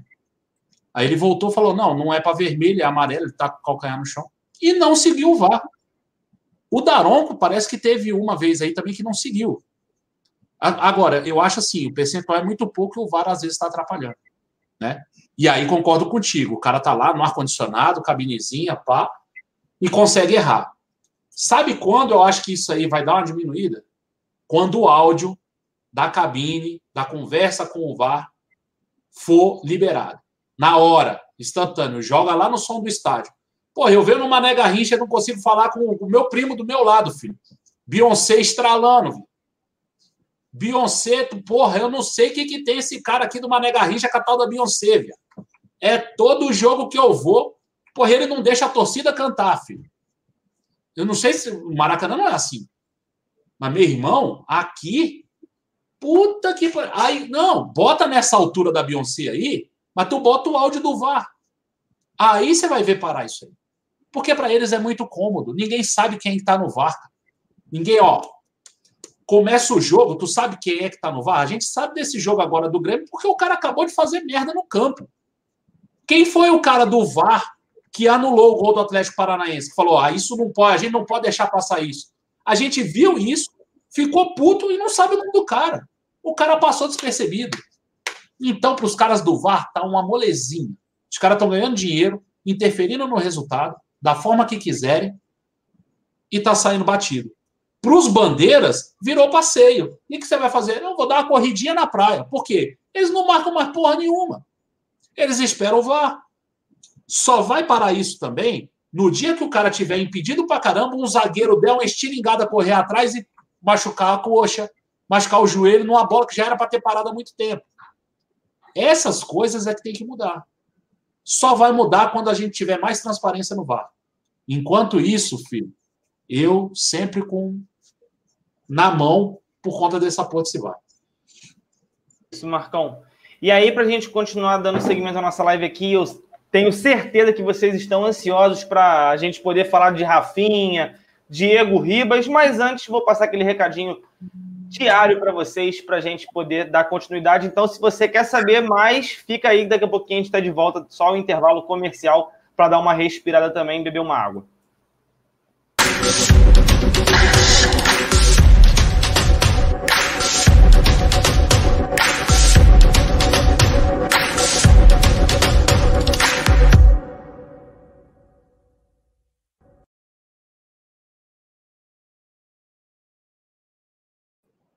É, rapaziada, eu fiquei sabendo que tem gente aí que tá com a vida financeira meio desgastada, né? Aquela vida financeira que tá um pouco em baixa, sofreu uma lesão, o bolso tá, tá complicado. Eu sei que você quer melhorar isso na sua vida e se você quiser melhorar, a dica de hoje é o canal Dica de hoje, que está aqui embaixo na descrição o link. E você pode se transformar no Flamengo com toda a tecnologia para recuperar não só os jogadores que o Flamengo recupera, mas sim o seu bolso e aprender a investir com os melhores. Então não perca tempo, acesse o link aqui embaixo, conheça os planos e escolha o que melhor se adequa à sua realidade e ao seu interesse. E agora, para a gente continuar, sem mais delongas, tô ficando bom nesse jabá, mano. Tô ficando bom. Vocês ficam falando, eu fico pensando, o que, que eu vou falar hoje? Tô bom mesmo, tô bom mesmo, parabéns. Tá obrigado, obrigado, obrigado. Muito tempo de treino aí no espelho. O Alan, ele deu uma dica outro dia, ele falou assim: antes de começar a live, tu, tu vai sair pra balada, tem que falar, ô, quem é o brabo? Quem é o brabo? Eu fico ali na frente do espelho. É hoje, porra! Vamos! É hoje que o jabá vem, porra! Vamos que vamos! Então, rapaziada, notícia muito feliz, né? O Rafinha já voltando para o ninho do Urubu, é, sabendo que a gente tem uma partida muito importante, não só na quarta-feira, mas também no domingo. Mas a expectativa fica cada vez maior para o jogo de quarta-feira na Libertadores e acho que a torcida rubro-negra anseia isso demais. Eu acho que um fato muito bom é a volta do Rafinha. Daqui a pouquinho a gente fala do Diego Ribas, mas é o vídeo que ele grava no sinal com a molecada, né, Marcão? cantando pra caraca, deixa o rubro-negro feliz da vida, né, Marcão? Cara, vou te falar que eu dei uma analisada nesse vídeo, um monte de vezes para ver se viu alguma marca, alguma coisa. Bicho, eu tô ficando maluco com essa merda, mano. Parar com essa porra. Aí eu, pô, ah, vamos lá e tal. Aí eu, porra, tá abrindo a boca pra caramba, tá cantando, tá gritando, tá tudo certo. Eu já, já falei pro meu primo hoje, falei, ó, vai sem máscara, filho. O cara tá no apetite, filhão. Mas assim, é, pensando friamente, cara, eu acho que ele não não deve aparecer contra o Fluminense. É, e aí vai ficar guardadinho lá para o jogo do Grêmio. Não sei se, se, se vai utilizar alguma máscara, algum tipo, algum tipo de proteção ali para o rosto. O fato é que a operação é muito recente. Que bom que a gente viu ele voltando, né? É, hoje foi o dia da apresentação dele, né? Da reapresentação dele depois da, da contusão. E aí, logo ele fez um stories lá, cara, e mostrando que tá bem. É, confesso para você que quando eu vi aquela aquela máscara que ele tava usando, parecia o Robocop quando levou os tiros, lembra? Ficava só com aquela cabeça, aquele negócio. Falei assim, é, tá meio complicado de jogar contra o Grêmio, mas hoje vi ele muito bem. Acho que dá, acho que dá para voltar contra o Grêmio. Contra o Fluminense, já não sei, né? Lembrar que é, é o quê? Duas semanas já parado nela? Acho que já deu duas semanas, né? Não, não deu duas, cara. Foi o jogo contra o Atlético Paranaense, foi agora semana, tem menos de uma semana, cara. Não, tem uma semana, né? Foi, é, uma foi, semana, uma semana. Uma semana passada, né? Foi muito rápido, cara. Assim, sete dias que deve ter. É, então, assim, essa questão de perder ritmo, eu acho que não. Acho que com ele não, não vai rolar. Na verdade, foi o descanso que a gente tanto pede para alguns jogadores, né? É igual, pô, o pessoal, porra, o Braulio, tal, não sei o quê. Aí o Flamengo vai e vence. E aí a sacanagem do Braulio vira o descanso meio forçado que a gente pediu para os jogadores, né? Tanto o Everton Ribeiro quanto o Bruno Henrique. Eu acho que para o jogo do Grêmio, o Rafinha está inteiro. Está inteiro, tranquilo. Você fala assim, né, Marcão? E a gente volta àquela máxima. A gente fala que o Braulio deu um descanso para os jogadores que a gente sempre pedia, porque venceu ontem. Não, olha só, vamos lá, vamos lá. Foi domingo o jogo, não foi? Contra o. Foi, foi. Na verdade. Foi, foi sábado ou foi domingo o jogo? Foi domingo. Foi domingo, pô. Domingo, 4 horas, foi o jogo da Globo. Domingo, ele volta domingo, segunda-feira ele faz a cirurgia. Hoje é quinta-feira. Tem quatro dias. Então o cara já vai estar. Tá, quinta-feira, ó, se apresenta hoje quinta. Sexta-feira, sábado, ele não joga contra o Fluminense. Aí domingo ele já deve começar a fazer alguma coisa, fazer uma bicicleta, começar devagarzinho. De repente, segunda no campo, terça. É, eu acredito sim que a gente vai ter o Rafinha lá, nosso lateral, para poder, mais uma vez, anular o Cebolinha. É importantíssimo o retorno do Rafinha. Rafinha é um jogador diferenciado, é um jogador muito acima da média. Para aqueles que quiseram ou tentaram comparar o nosso lateral Rafinha ao Parazinho, né? Ou ao Rodinei, não dá, bebê, não dá. Não dá para pegar um cara que ficou 10 anos de Alemanha e querer comparar os, o cara ao, ao Pará. Por mais que eu goste do Pará, Pará é meu parceiro de cachaça, mas não dá, não dá, não dá, não dá, papai. Não dá, papai, não dá para comparar, né? Então, deixa o rapaz lá, deixa ele guardadinho. Ele vai fazer lá agora processo de fisioterapia, vai voltar bem. E aí eu queria que você me lembrasse, Marcão, quem é aquele personagem que ele estava igualando, né, botando a foto do médico que operou o Rafinha? Qual é aquele personagem? o médico do pica-pau, cara. Ele tem um nome, eu, vou achar aqui o nome dele e te falo já já. Mas, rapaz, é muito similar. A pergunta que eu queria fazer a vocês, tenta achar a foto aí para o Cleito colocar na live. Vocês. Vocês iriam operar com o médico daquele, meu parceiro? Eu confesso que quando eu vi a cara do médico, eu falei: não, não é possível. Vou Se... procurar aqui.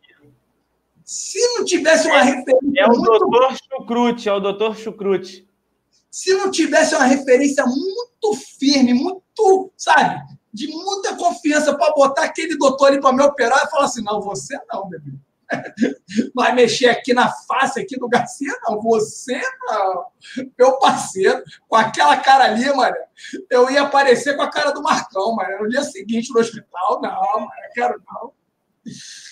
Tenta arrumar a foto aí, Pagar dobrado para ele. Filho. Vou puxar aqui a foto, só um instantinho.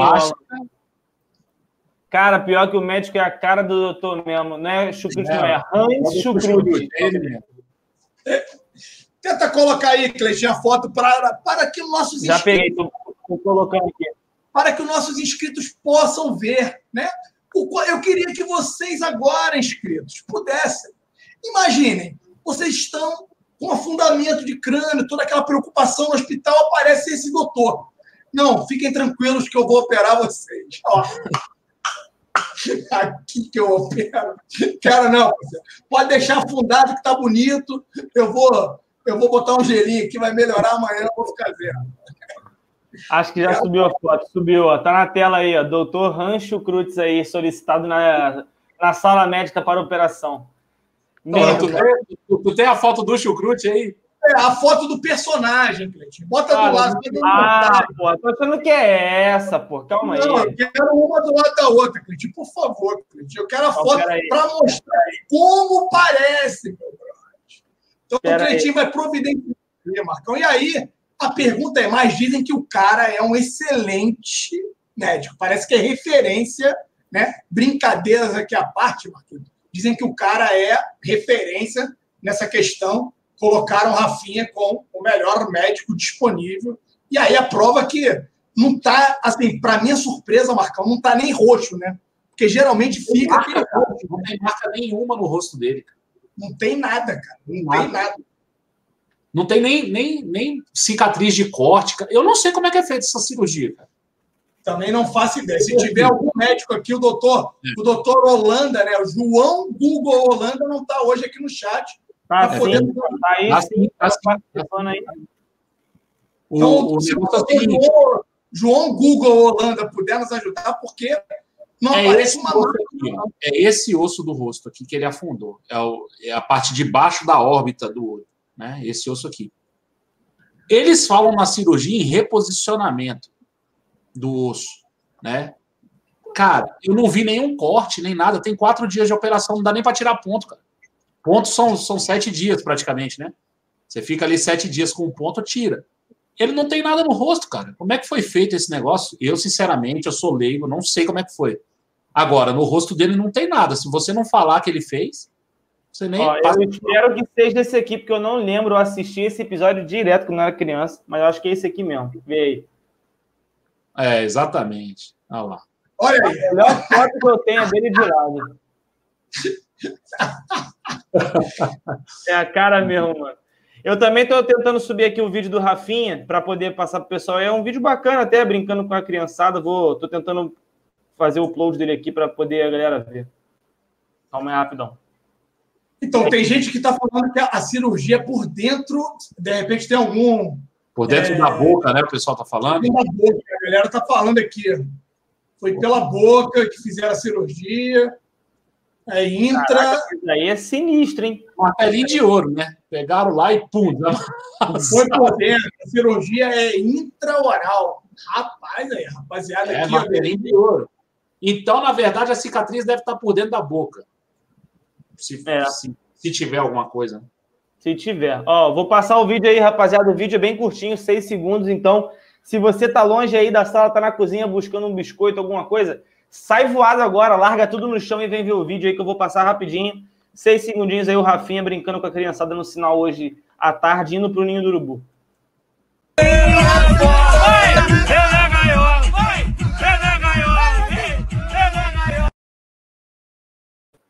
Pronto, o vídeo é bem curtinho mesmo. Tem nem muito que mostrar, mas é mais para divertir, né? Para quem também não teve oportunidade de ver, tá aí na tela para vocês. É, teve alguns outros superchats também, o do José Leite, que eu estou para ler pelo menos há uns 55 minutos. Toda vez que eu ia falar, vocês falavam. Ele, ele não, o superchat ele, fala, ele canta a música do Mister, né? Olê, olê, olê, Mister, Mister, mas mesmo assim, tava devendo é, aqui. Tem uma música nova que estão cantando lá em Portugal pro cara, hein? É, é. é, é a, música, a música dos Beatles, né? Aquela Hey Jude. Aí, em vez de Hey Jude, eles falam Jesus, não. Lá, é. lá, lá, lá, lá. E fica só Aí, assim. Ele, ele, manda essa também, ele manda essa também. O Jorção Oliveira manda, ele fala assim, ó, Zico, JJ tem o DNA rubro-negro. Quem somos nós para discordar? É, mas a gente já tinha essa noção, não precisava também o Zico falar. A gente, vendo os trabalhos dele, depois que tudo começou a circular, a gente conseguiu ver melhores coisas. Fala aí, Alan. De todos esses caras aí, a gente tem que exaltar um que foi contra tudo e contra todos. Vocês lembram quem foi o único ex-treinador que elogiou a chegada do JJ no Brasil? Renê Simões. O único. O Renê Simões avisou. Falou, pessoal, ele vai dar muito certo no Flamengo. E eu vi uma, uma, uma entrevista, ele participando de um programa recente, ele confidenciou, não foi nem confidenciou, mas ele acabou deixando claro para todos que ele foi muito atacado pelos treinadores brasileiros depois por ter dito aquilo do JJ. Então, para que vocês entendam como existe sim um corporativismo muito grande, como tem uma torcida muito grande para que os gringos não deem certo no Brasil. Para quê? Para que exista tal reserva de mercado.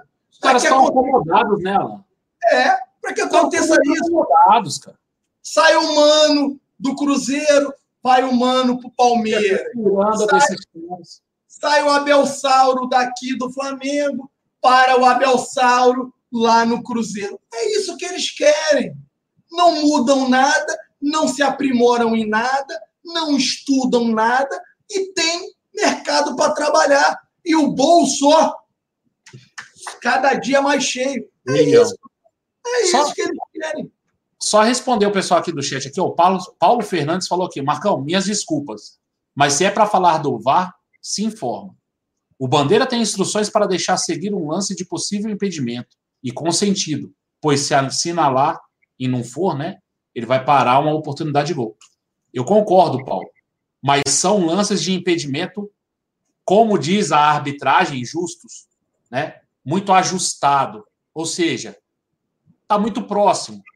Cara, eu cansei de ver, eu vi o Pablo Mari correr atrás de um cara, impedimento de dois, três metros. Não há necessidade de deixar esse lance correr. São desses lances que eu estou falando.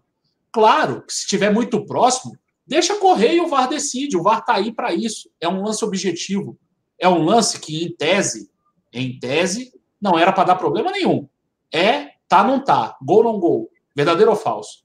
Então, era um lance para, em tese, não dá problema. Dá problema porque o brasileiro é o brasileiro. O brasileiro consegue, né? Então, teve gol impedido do Gilberto contra a gente, né? Tem gente falando dos gols do Grêmio. Até hoje a gente discute os gols do Grêmio, né? Contra o Grêmio. Ah, no jogo contra o Fortaleza, Marcão, vamos exaltar também o que o árbitro fez. Ele não esperou a bola sair para marcar o pênalti do Flamengo. Bola no meio de campo, ele, ele levantou o braço e parou. Ele parou para poder checar o lance e poder marcar a penalidade. Outros árbitros, teve um lance que a gente até falou, lembra? A bola foi e voltou duas, e duas ou três vezes para parar para checar o VAR. Eu falei, tá, e se tivesse saído o gol? O que queria? Aí é um, aí é um salseiro, filho. Então, que tem que anular o gol que saiu, marcar um pênalti para outro lado, meu irmão, um salseiro. Porque a, bola não tinha saído, porque a bola não tinha saído de jogo, teve continuidade, e aí? O árbitro parou com a bola dentro de campo o que é correto, não está analisando. Os caras concluíram que tinha que analisar e checar o VAR, então para o jogo. Então é o mais correto. Vai, é, o, árbitro, o árbitro do jogo do Flamengo fez o mais correto, porque bola no meio-campo, ou seja, não tinha perigo de gol para ninguém. Ele levanta os braços e para o jogo. Porque se o Fortaleza sai num ataque lá e cria um lance de perigo, aí ele estava arriscado a acontecer esse salseiro que o Alan falou aí sai um gol lá, ele tem que anular o gol para dar um pênalti para o outro time. Meu irmão, vira um negócio. O presidente do, do, do, do Fortaleza, o Zarolim lá, um olho, um olho no recreio, um olho na baixada. O Siri, é. o Siri, o Siri, o Sirizinho. É. O Cerveró de lá. Tava reclamando, tava reclamando que o gol do Flamengo, é, é, o pênalti era duvidoso, né? Pro, é, mas também, coitado, né? Acho que ele não viu direito. E, e, e, falou, e reclamou de que tinha duas bolas dentro de campo no, no segundo gol. Mas eu... ele viu duas ou viu quatro? Porque da forma que ele vê, eu acho que ele viu quatro dentro de campo, irmão. Do jeito que ele posiciona a cabeça, ele não vê nenhuma, porque tá aqui, ela tá no meio. Ele não é capaz de não ver nenhuma. O problema é o seguinte: quem joga a bola, é o pessoal do Fortaleza joga a bola para dentro do campo. Eu fiz a questão de medir. A área, a pequena área tem 16 metros de comprimento. A Cara, bola. Então ele vai nos detalhes. A bola tá a mais do que o comprimento da área, cara, se você medir. Então, assim, qual é, qual é a influência que essa bola teve na cabeçada do Renier lá na frente, lá do outro lado? Não tem um jogador olhando para a bola. Sabe quem é a única pessoa que percebe essa bola dentro de campo? O juiz. Ele está apontando para a bola assim. E aí sai o gol e ele aponta o gol. Por quê? Ele viu a bola e viu que a bola não teve interferência nenhuma no lance, e aí ele dá o gol como legal. Então, assim, até isso a gente. Então. Ele agiu corretamente né, no final das contas, né, Marcão? Claro, claro. E aí todo choro é livre. E aí, galera, para a gente fechar os nossos temas aqui da nossa live, né? E aí depois dar mais uma lida no chat, para fechar aí, pelo menos com o dos títulos, né? Diego Ribas está de volta, pelo que parece, vai ser sim relacionado para a partida contra o Fluminense, depois de um longo período aí afastado devido à lesão contra o Emelec. E aí divide opiniões, né, Alan Garcia? Você acha que há possibilidade do Diego Ribas aparecer no banco de reservas? E o que você acha dessa possibilidade? Eu acho muito remota, tá? Diego está colocando já, não vi ainda o Diego fazer nenhum coletivo, né? A gente tem visto algumas imagens, mas eu acho que é muito recente para que o Diego Ribas possa aparecer e já está relacionado, presente no Fla-Flu, no banco de reservas. O Diego Ribas não vai ter a menor chance, a menor possibilidade do senhor Diego Ribas jogar nessa equipe esse ano como titular. Não vai. Diego Ribas vai ser um jogador de 5, 10 minutos, se é que ele vai vir jogar ainda em 2019, galera. Agora, que para o JJ é uma boa, para o Flamengo é uma boa, pessoal, é. Porque nessa de você ter uma contusão ou outra, para rodar o elenco, para descansar um atleta ou outro, o Diego pode sim ser essa pessoa. É sempre bom contar com uma peça que tem sim rodagem, por mais que a torcida já tenha pego no pé do Diego, galera. A gente vive um momento completamente diferente do que foram os momentos passados. Então, peço para você, torcedor, esquecer um pouquinho toda a mágoa, tudo o que aconteceu de ruim lá atrás. E peço para que recordem, nós tínhamos a mesma mágoa, a mesma birra com o Arão. Vejam o que o Arão se tornou hoje. Ah, Alain, o Diego nunca vai se tornar o que o Arão se tornou hoje. Beleza. Não acredito que venha se tornar. Mas vai ser importante estar ali com os caras. Vai ser importante estar no banco. É um cara experiente, é um cara rodado, é um cara maduro. Não vai ser um jogador titular. Sabe quando o Diego vai tomar a vaga do Arrascaeta? Nunca. Nunca o Diego vai tomar o lugar do Arrascaeta nesse time. Nunca. Sabe quando ele vai tomar o lugar do Everton Ribeiro? Nunca. Do Gerson? Nunca. Então, relaxem o coraçãozinho de vocês, né? Esqueçam um pouquinho da mágoa que vocês têm para com o Diego e deixem o atleta voltar. Deixem o cara. Agora, Alan, você acredita que ele já volte esse domingo? Não, Cleitinho. Não acredito. Mas temos que exaltar o profissionalismo, a dedicação e o empenho do jogador. Não falta isso aqui, isso aqui, de empenho, dedicação e entrega do jogador. Voltar no tempo que ele está prestes a voltar, não é para qualquer atleta. E outra, ele não é mais nenhum garoto. Ele já é um jogador com a idade avançada.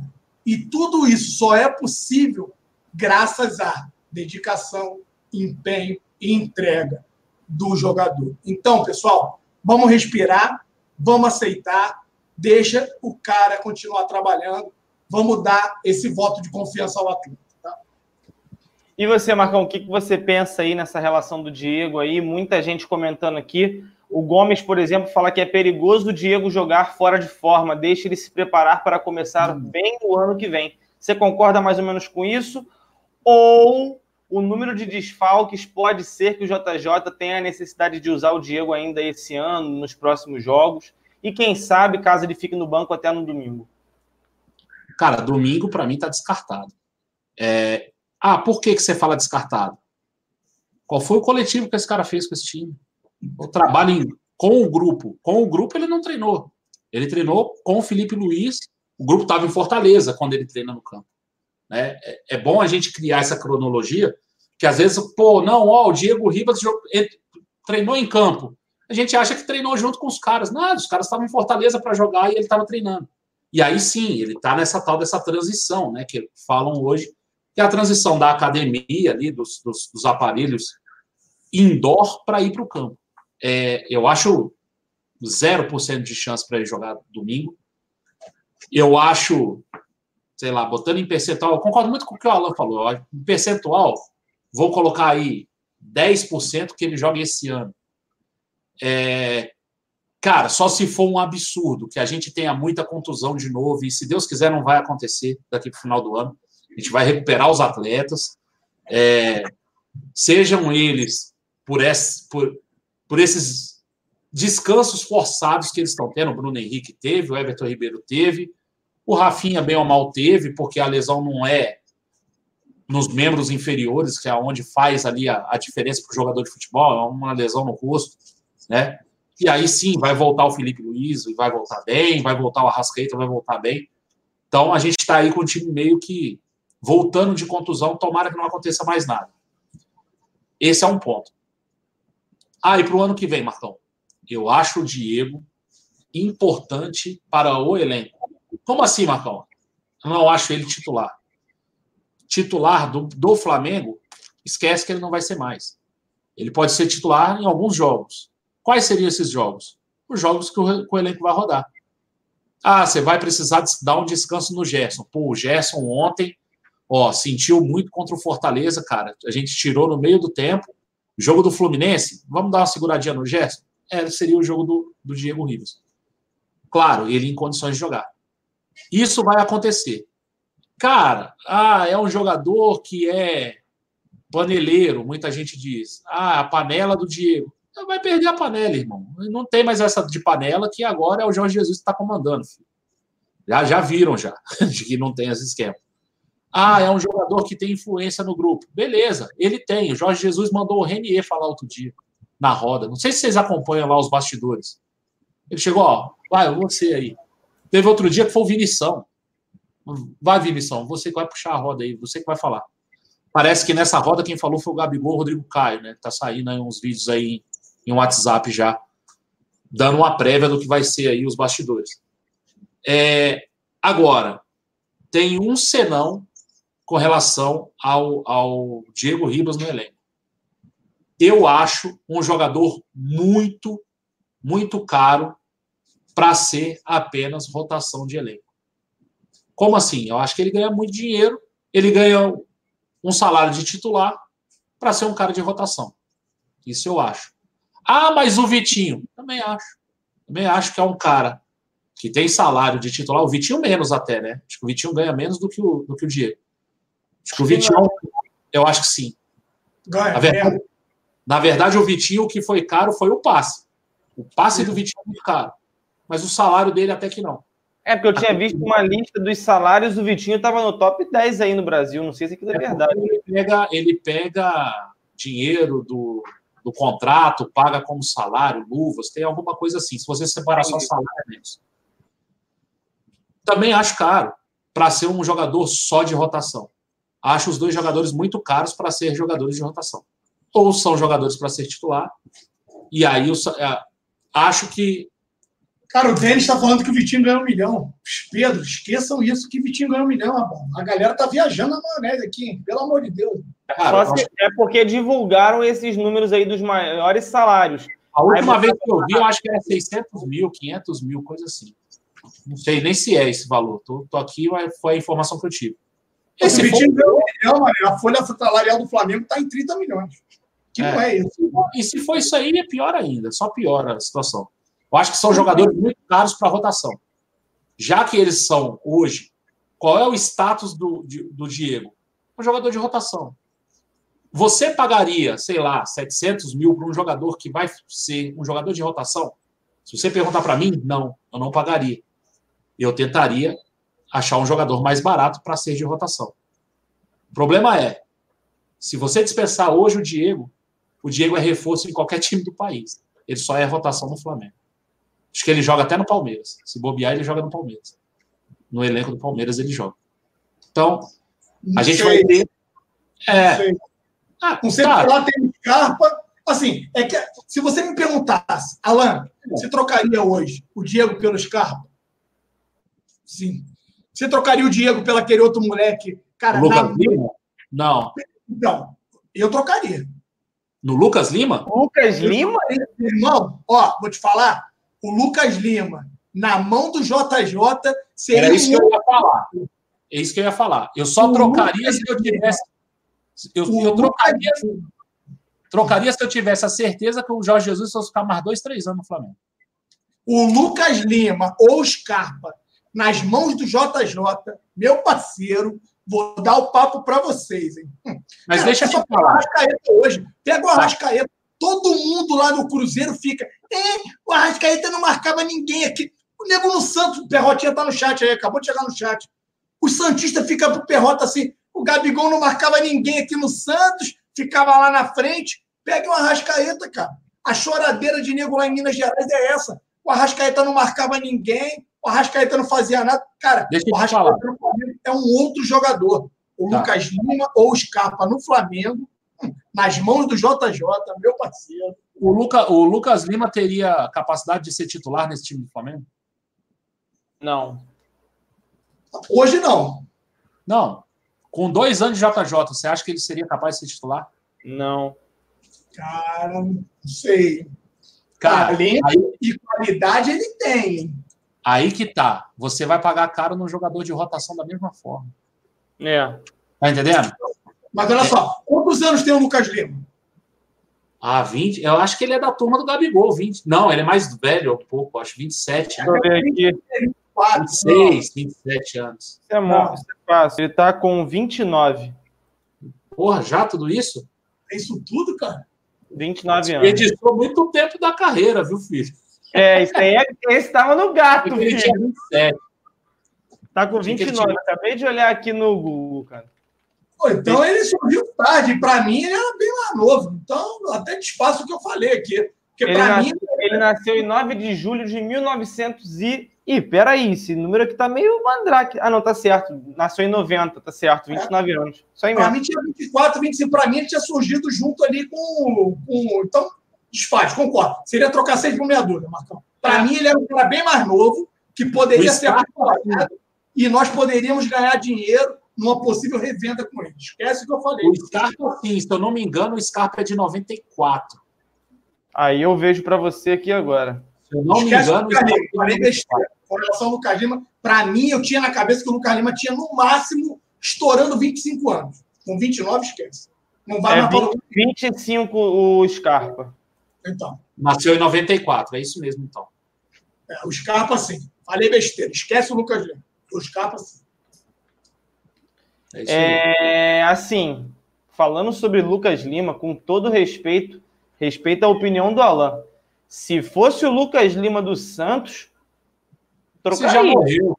Esse já morreu. Esse, Esse já morreu. aí, filho, não volta mais. O Lucas Lima do Palmeiras, não troco Fecho não, os olhos e saio correndo. Não quero. Eu também não troco. Também não troco. Não trocaria. Aliás, aliás, voltando lá no início da live, né, quando a gente falou do Marcos Braz, você pegar as contratações do Matos esse ano, Titia Leila deve estar pau da vida com o dinheiro dela, filho, indo embora. Então, mas ela já liberou até a saída dele. Pelo que está rodando nos bastidores aí, parceiro.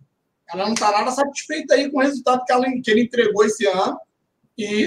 É, ele empacou o dinheiro firme dela aí, filho. Borja, Davis, é. esses caras não vende mais, não. É. Um nome que eu traria aí. dinheiro forte falando, Um nome que eu traria, se estão falando aí de nome, nome, nome, o pessoal está falando bastante aqui no chat, é o Pete Martinez.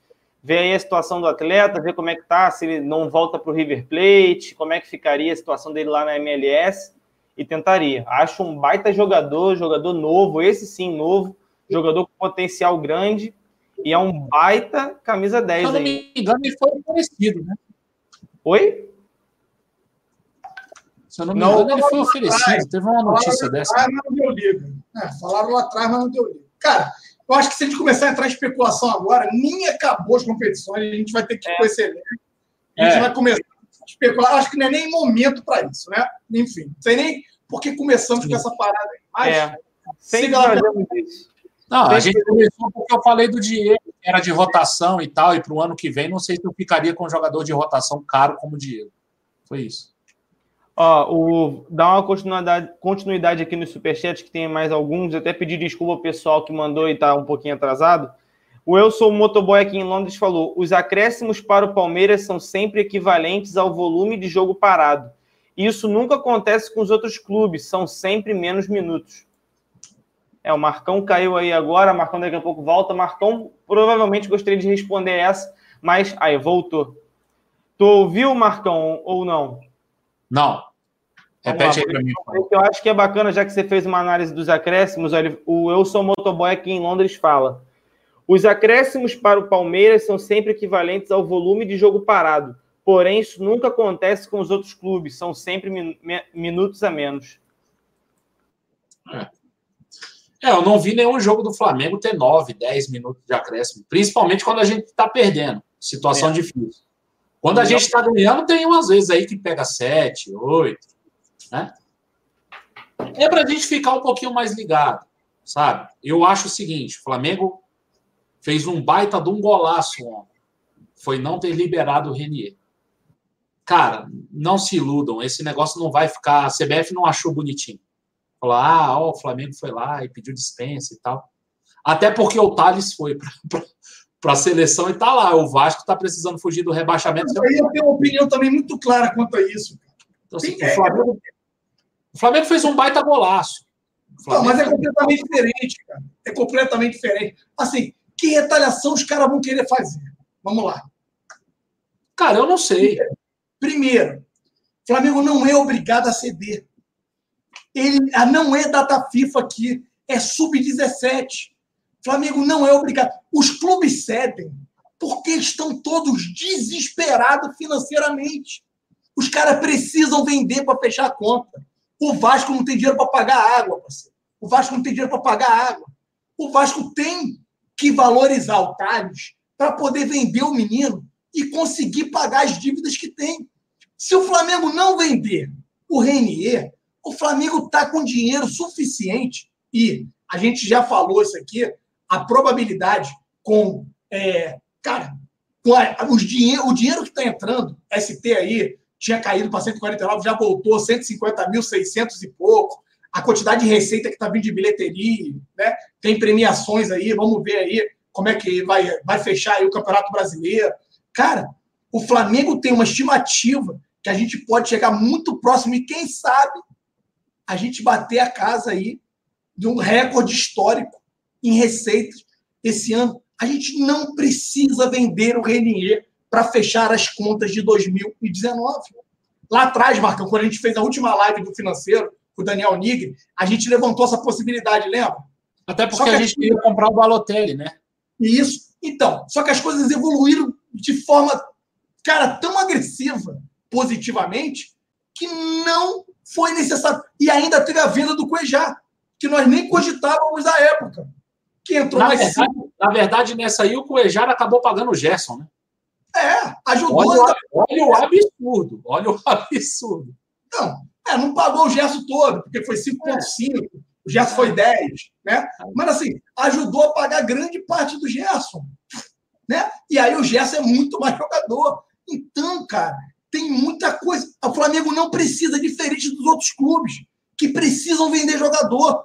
Os caras colocam isso lá no, no orçamento dos caras anual. Tem que vender tanto de jogador para poder fechar o orçamento dos caras. O Flamengo não vai precisar. Então o Flamengo fez muito bem. Já tem alguns falando, tá vendo? A CBF privilegiou, a CBF isso e o caramba. E o Flamengo só ganhou porque o Renier que fez o gol. Golaço, mais um dos gols que o Flamengo fez fora de campo. Sabe aí aquela máxima que o Marcos Mota, o doutor Marcos Mota vem falando pelo Twitter? Que diretoria ganha jogo fora de campo, né? Time ganha dentro e diretoria ganha fora de campo. Tá aí um golaço da diretoria ter peitado a CBF e não ter liberado o menino Renier. Prova disso foi o segundo gol contra o Fortaleza, três pontos na conta do Flamengo. A gente não precisa liberar, não é obrigado liberar jogador é, é, com menos de, de 18 anos. Perfeito, gente. E aí, para a gente ir finalizando a nossa live de hoje, já estamos com quase duas horas para o pessoal poder descansar aí. Mandar um salve para o Ismael Júnior, que mandou um superchat para a gente. Tamo junto, cara. Brigadão acabou não escrevendo nada, mas fica aqui o salve. O Bruno Costa manda assim, ó, alerta a galera que vai quarta e não tem ingressos, para não comprar com cambista, já tem uma porrada de ingressos falsos na rua. Quarta, tô saindo de MCZ. Não sei o que, que significa. Maceió. Maceió. Ah, Beleza, obrigado, Marcão. É, eu vi muita gente, inclusive, dando mole, cara. Tem gente postando foto do ingresso. Pô, gato, hoje tu tá osso, hein? Muita gente postando foto do ingresso com código de barra aparecendo, com número, um montão de coisa. Gente, isso aí é pedir para dar mole e perder o ingresso, hein? Toma cuidado com essa história aí. Não posta foto nenhuma, cara. Vai pro jogo ser feliz sozinho. Todo mundo tem que ficar nessa lacração de internet chata pra cacete. Eu é... postei foto do teu. Oi? Eu postei foto do teu ingresso pra galera copiar. Deu, tá chega pra falar no gato que tá osso aqui, mano. É porra, escolheu a noite. O, é, o Rodrigo Vieira manda mais um aqui. Alan, acho que deve treinar esse dia e deve jogar no domingo, nem que seja por alguns minutos. Quem? Ele tá falando do Rafinha ou tá falando do Diego? Deve ser do Diego. Cara, eu acho muito difícil porque tem muito tempo que ele não treina com a equipe. É. Eu acho, também acho. Eu é acho que é até um risco, sabia? Eu acho que é até um, é, é arriscado, cara, você voltar o cara assim. Não, não, eu não sei se é arriscado, Marcão. Eu só acho que é o seguinte: isso pode fazer com que a torcida persiga ainda mais o cara. Porque se não, o cara eu acho... assim, se a galera já está reclamando, muita gente já não quer nem mais ver o Diego pintado de ouro, né?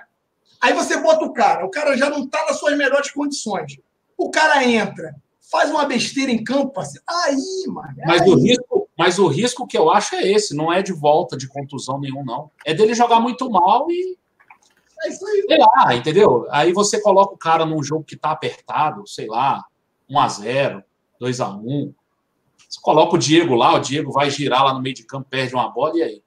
Entendeu? Aí, Acaba acabou. perdendo o cara no Flamengo. É isso aí, acabou. Acaba por isso aí. Continuando aqui, o próximo é do Rafael Veríssimo Oliva. Marcão vem para o Rio quarta-feira? Positivo operante. Perrota, Arthur, todos, todos vamos estar lá no Maraca. Os seis. Conseguimos, graças a Deus. Obrigado, senhor. E eu vou para São Paulo. É.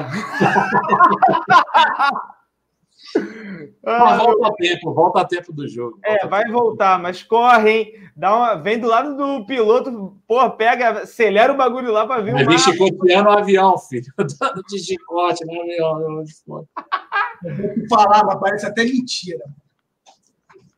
É, o Maílson Lucena, ontem tinha mui- muitas poucas opções ofensivas no banco. De ataque só tinha uma opção. Uma não, né? Duas. Tinha o. Além Do PP. do. PP É. e Vitor Gabriel. É, Era quem tinha para jogar do meio para frente. é isso aí. O resto tudo defensivo. Bem lembrado, Marcão. Jéssica Cardoso, dos emprestados, qual pode ser aproveitado? Muralha, Não. até me benzer aqui. É, Gabriel, Esquece. Se eu ficar me benzendo, eu vou me benzer até o final da live, né? Então é melhor só falar e vamos com calma. Thiago, goleiro, Clebinho, Matheus Sávio, Rômulo, Adrian, que voltem a ser emprestados. Tem um cara que não foi citado e eu acho que ele pode correr o risco de ser aproveitado é o Bill. Bill. Eu acho o Bill melhor que o Lucas Silva. Aliás, cara, um negócio estranho, né? O Lucas Silva sai com 10 minutos do jogo. Provavelmente uma lesão muscular. Eu não vi nenhuma notícia com relação ao Lucas Silva. Vocês viram alguma coisa? Foi constatada a lesão? Ele fez exame? Não vi nada. Pois é, então. Achei estranho. Tentei ver até hoje à tarde aí alguma coisa com relação a isso, mas não vi. Parceiro.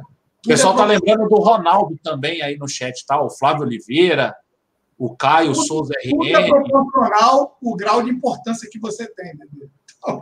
Não, mas espera aí, né, cara? Pelo menos para falar, ó, o maluco aí vai ficar aí um tempo fora, né? Pelo amor de Deus.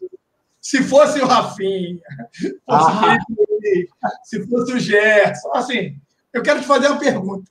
Quantos jornalistas, quantos das pessoas que cobrem o Flamengo hoje se interessaram em ligar para o Tanuri ou para a comunicação do Flamengo para perguntar e aí, o que, que aconteceu com o Silva? Até porque hoje foi folga, né? Eu não ia achar ninguém lá. Mas... Ah, mas mesmo na folga, nego quis saber, né? Quando é, É, que ia ser claro. o dia do Rafinha, quanto que é- quantos dias de recuperação, que dia que volta, né, meu parceiro? Agora, o Pablo Andrade está falando um negócio aí que eu, eu, concordo com ele, cara. Eu acho que o Adrian não é mais jogador do Flamengo, tá? É, tem que ver. Eu também. Isso é uma informação que eu não sei. É. Eu acho que ele não é mais também. Que desse mal a gente já se livrou. É, amém, sim. Obrigado. Então, mais uma promessa na base, mais um jogador muito promissor que fez história na, sele... na seleção de base, né? Passou por todas. Sub-15, 20, 16, 19, 20, 22, 21, e arrebentando e que não se concretizou. Expectativa absurda que acabou se perdendo nas curvas da vida aí. Né? Que sirva de aprendizado para esse moleque novo. Lázaro, Renier, Vinícius Júnior parece que é muito bem, foi muito bem né, educado, foi muito bem doutrinado. Parece que esse aí vai, vai em breve se transformar num, num jogador aço. Mas assim, que sirva para esses meninos novos também saber que se não tiver a cabecinha no lugar, bebê, acontece o quadro.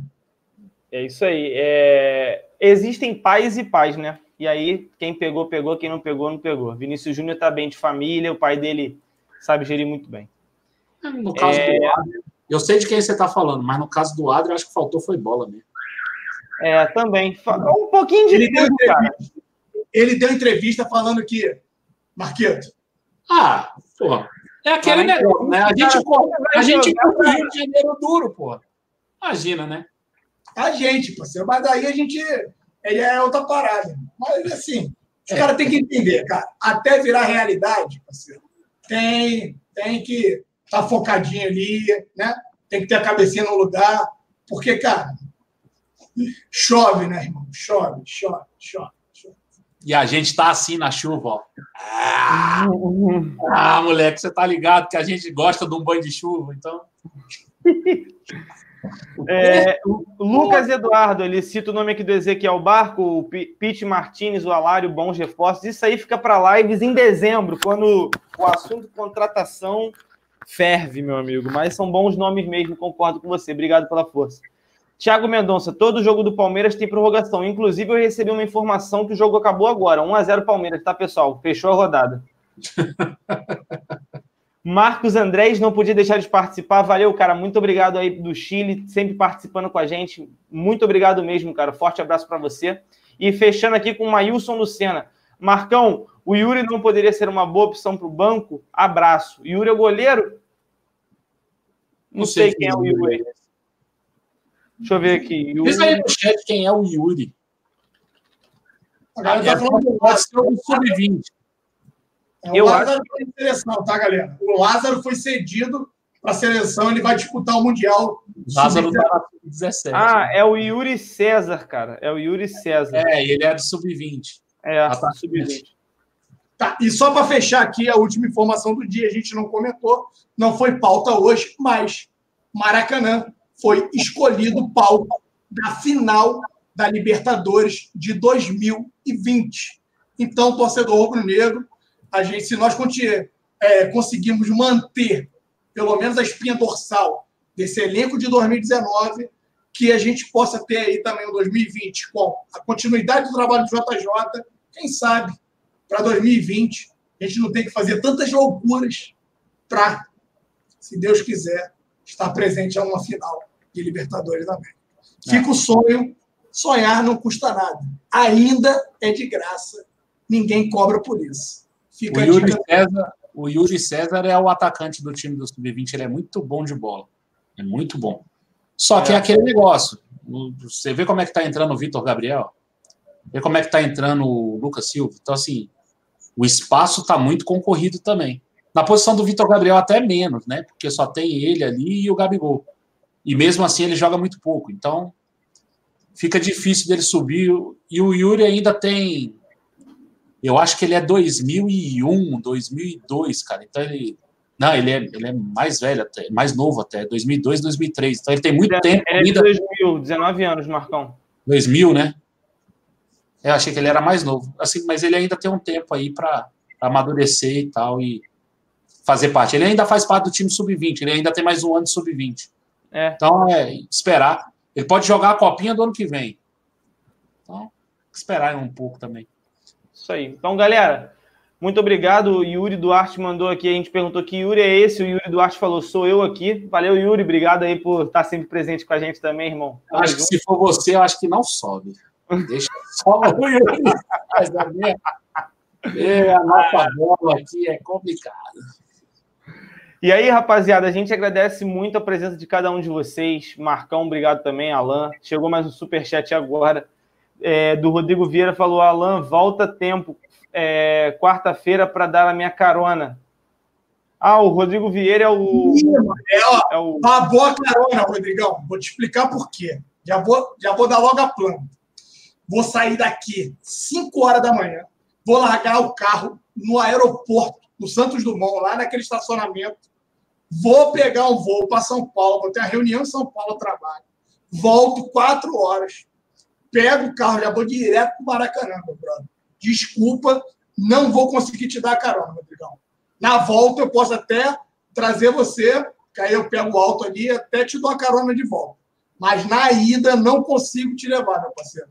Desculpa, mas assim, perdeu a carona, porque me, me convocaram para reunião urgente aí em São Paulo. Mil é, perdão. Tá puto desde já, tá? Fica. Desde cedo. Desde é. quando ele soube. Não, o Alan mandou a print da, do e-mail que ele recebeu. Aí eu falei, ah, tá brincando. Aí o Alan, não, não estou. Ali você já viu que o Alan já estava abatido, magoado, tava tudo, filho. Parece que acertaram uma porrada na cabeça dele. Coitado, mas tá de boa. Vai estar tá no jogo, isso que interessa. Rapaziada, então mandar um salve para vocês aqui para o Mailson Lucena, Carlos Eduardo, Sávio Azuara, Amanda Borba, Lucas Silva. Aí, ó, perguntaram do Lucas Silva, tá aí no chat. Igor Bravin, Marcelo Macedo, César Pereira, aqui tem tudo TV. Meu nome é Gustavo, manda um salve. Então tá mandado aí. Muda o nome aqui tem tudo TV. Pô, muda aí, cara. Bota Gustavo TV, fica melhor. É, Carlos. Carlos Eduardo Ribeiro, Jefferson Ribeiro, Fernando Matheus Gerlim, Rickzin Delas, Igor Bravin, Ret Leto, Jefferson Ribeiro, Eduardo Marinho, é, Carolzita, Amanda Borba, é, Sávio Azuara, mais uma vez, José de Queiroz, Robson, tá aí também, o Rob PQDT, a Brenda Coelho tá sempre com a gente, Ricardo Germano, obrigado, irmão. Vinícius Peçanha, Marcos Andrés, estamos junto, cara, obrigado por mais uma. Jonathan Júnior, Amanda, aí eu não vou ler teu nome, salve para o Piauí, tamo junto, Amandinha. Lucas Silva, mais uma vez, Matheus Lima, Lucas Silva aparecendo sempre, Paraíba, tamo junto, Lucas Silva. Matheus Lima, Marco Martins, Richelle Amorim, sempre com a gente, Pablo Amaral, valeu, cara, obrigado pela boa pergunta que você fez, a boa, na verdade, afirmação lá sobre as lesões, muito bacana. Ciel José de Queiroz, salve Cleitinho, vamos, vamos que vamos, irmão, tamo junto. Visner Nascimento, Pereira Valadares, Pedro Cruz, Pedro Correia, Yuri Castelo Branco, Marlene Rodrigues, Matheus Barros, Thiago Mendonça, Ney Torro, tá aí com a gente, o Ney Costa, o Joalisson Melo e para fechar, o Lucas Rabelo, o Samuel Cadeste e o Edinaldo Rodrigues. Galera, muito obrigado por mais essa live. A live foi bacana demais. Mais de 3.800 pessoas o tempo inteiro. E para fechar, então, você fecha, Marcão. A palavra é contigo. Hoje não tem piada porque não tem contador de piada aqui. É isso. É só um dado, tá? O Renier Jesus parece que tem quatro jogos como titular, tem três gols no Campeonato Brasileiro. E já passou o Guerreiro, tá? Tchau. E, e não ganha nem um terço do que ele ganha. Beijo. É. Ele já passou o guerreiro, tá? Tchau. Tem que falar baixo para não aparecer viúva. Tchau, gente. Para não acordar o guerreiro. Esse dormiu, come e dorme do caralho. Essa porra. Agora sim eu posso acabar. Valeu, Marcão.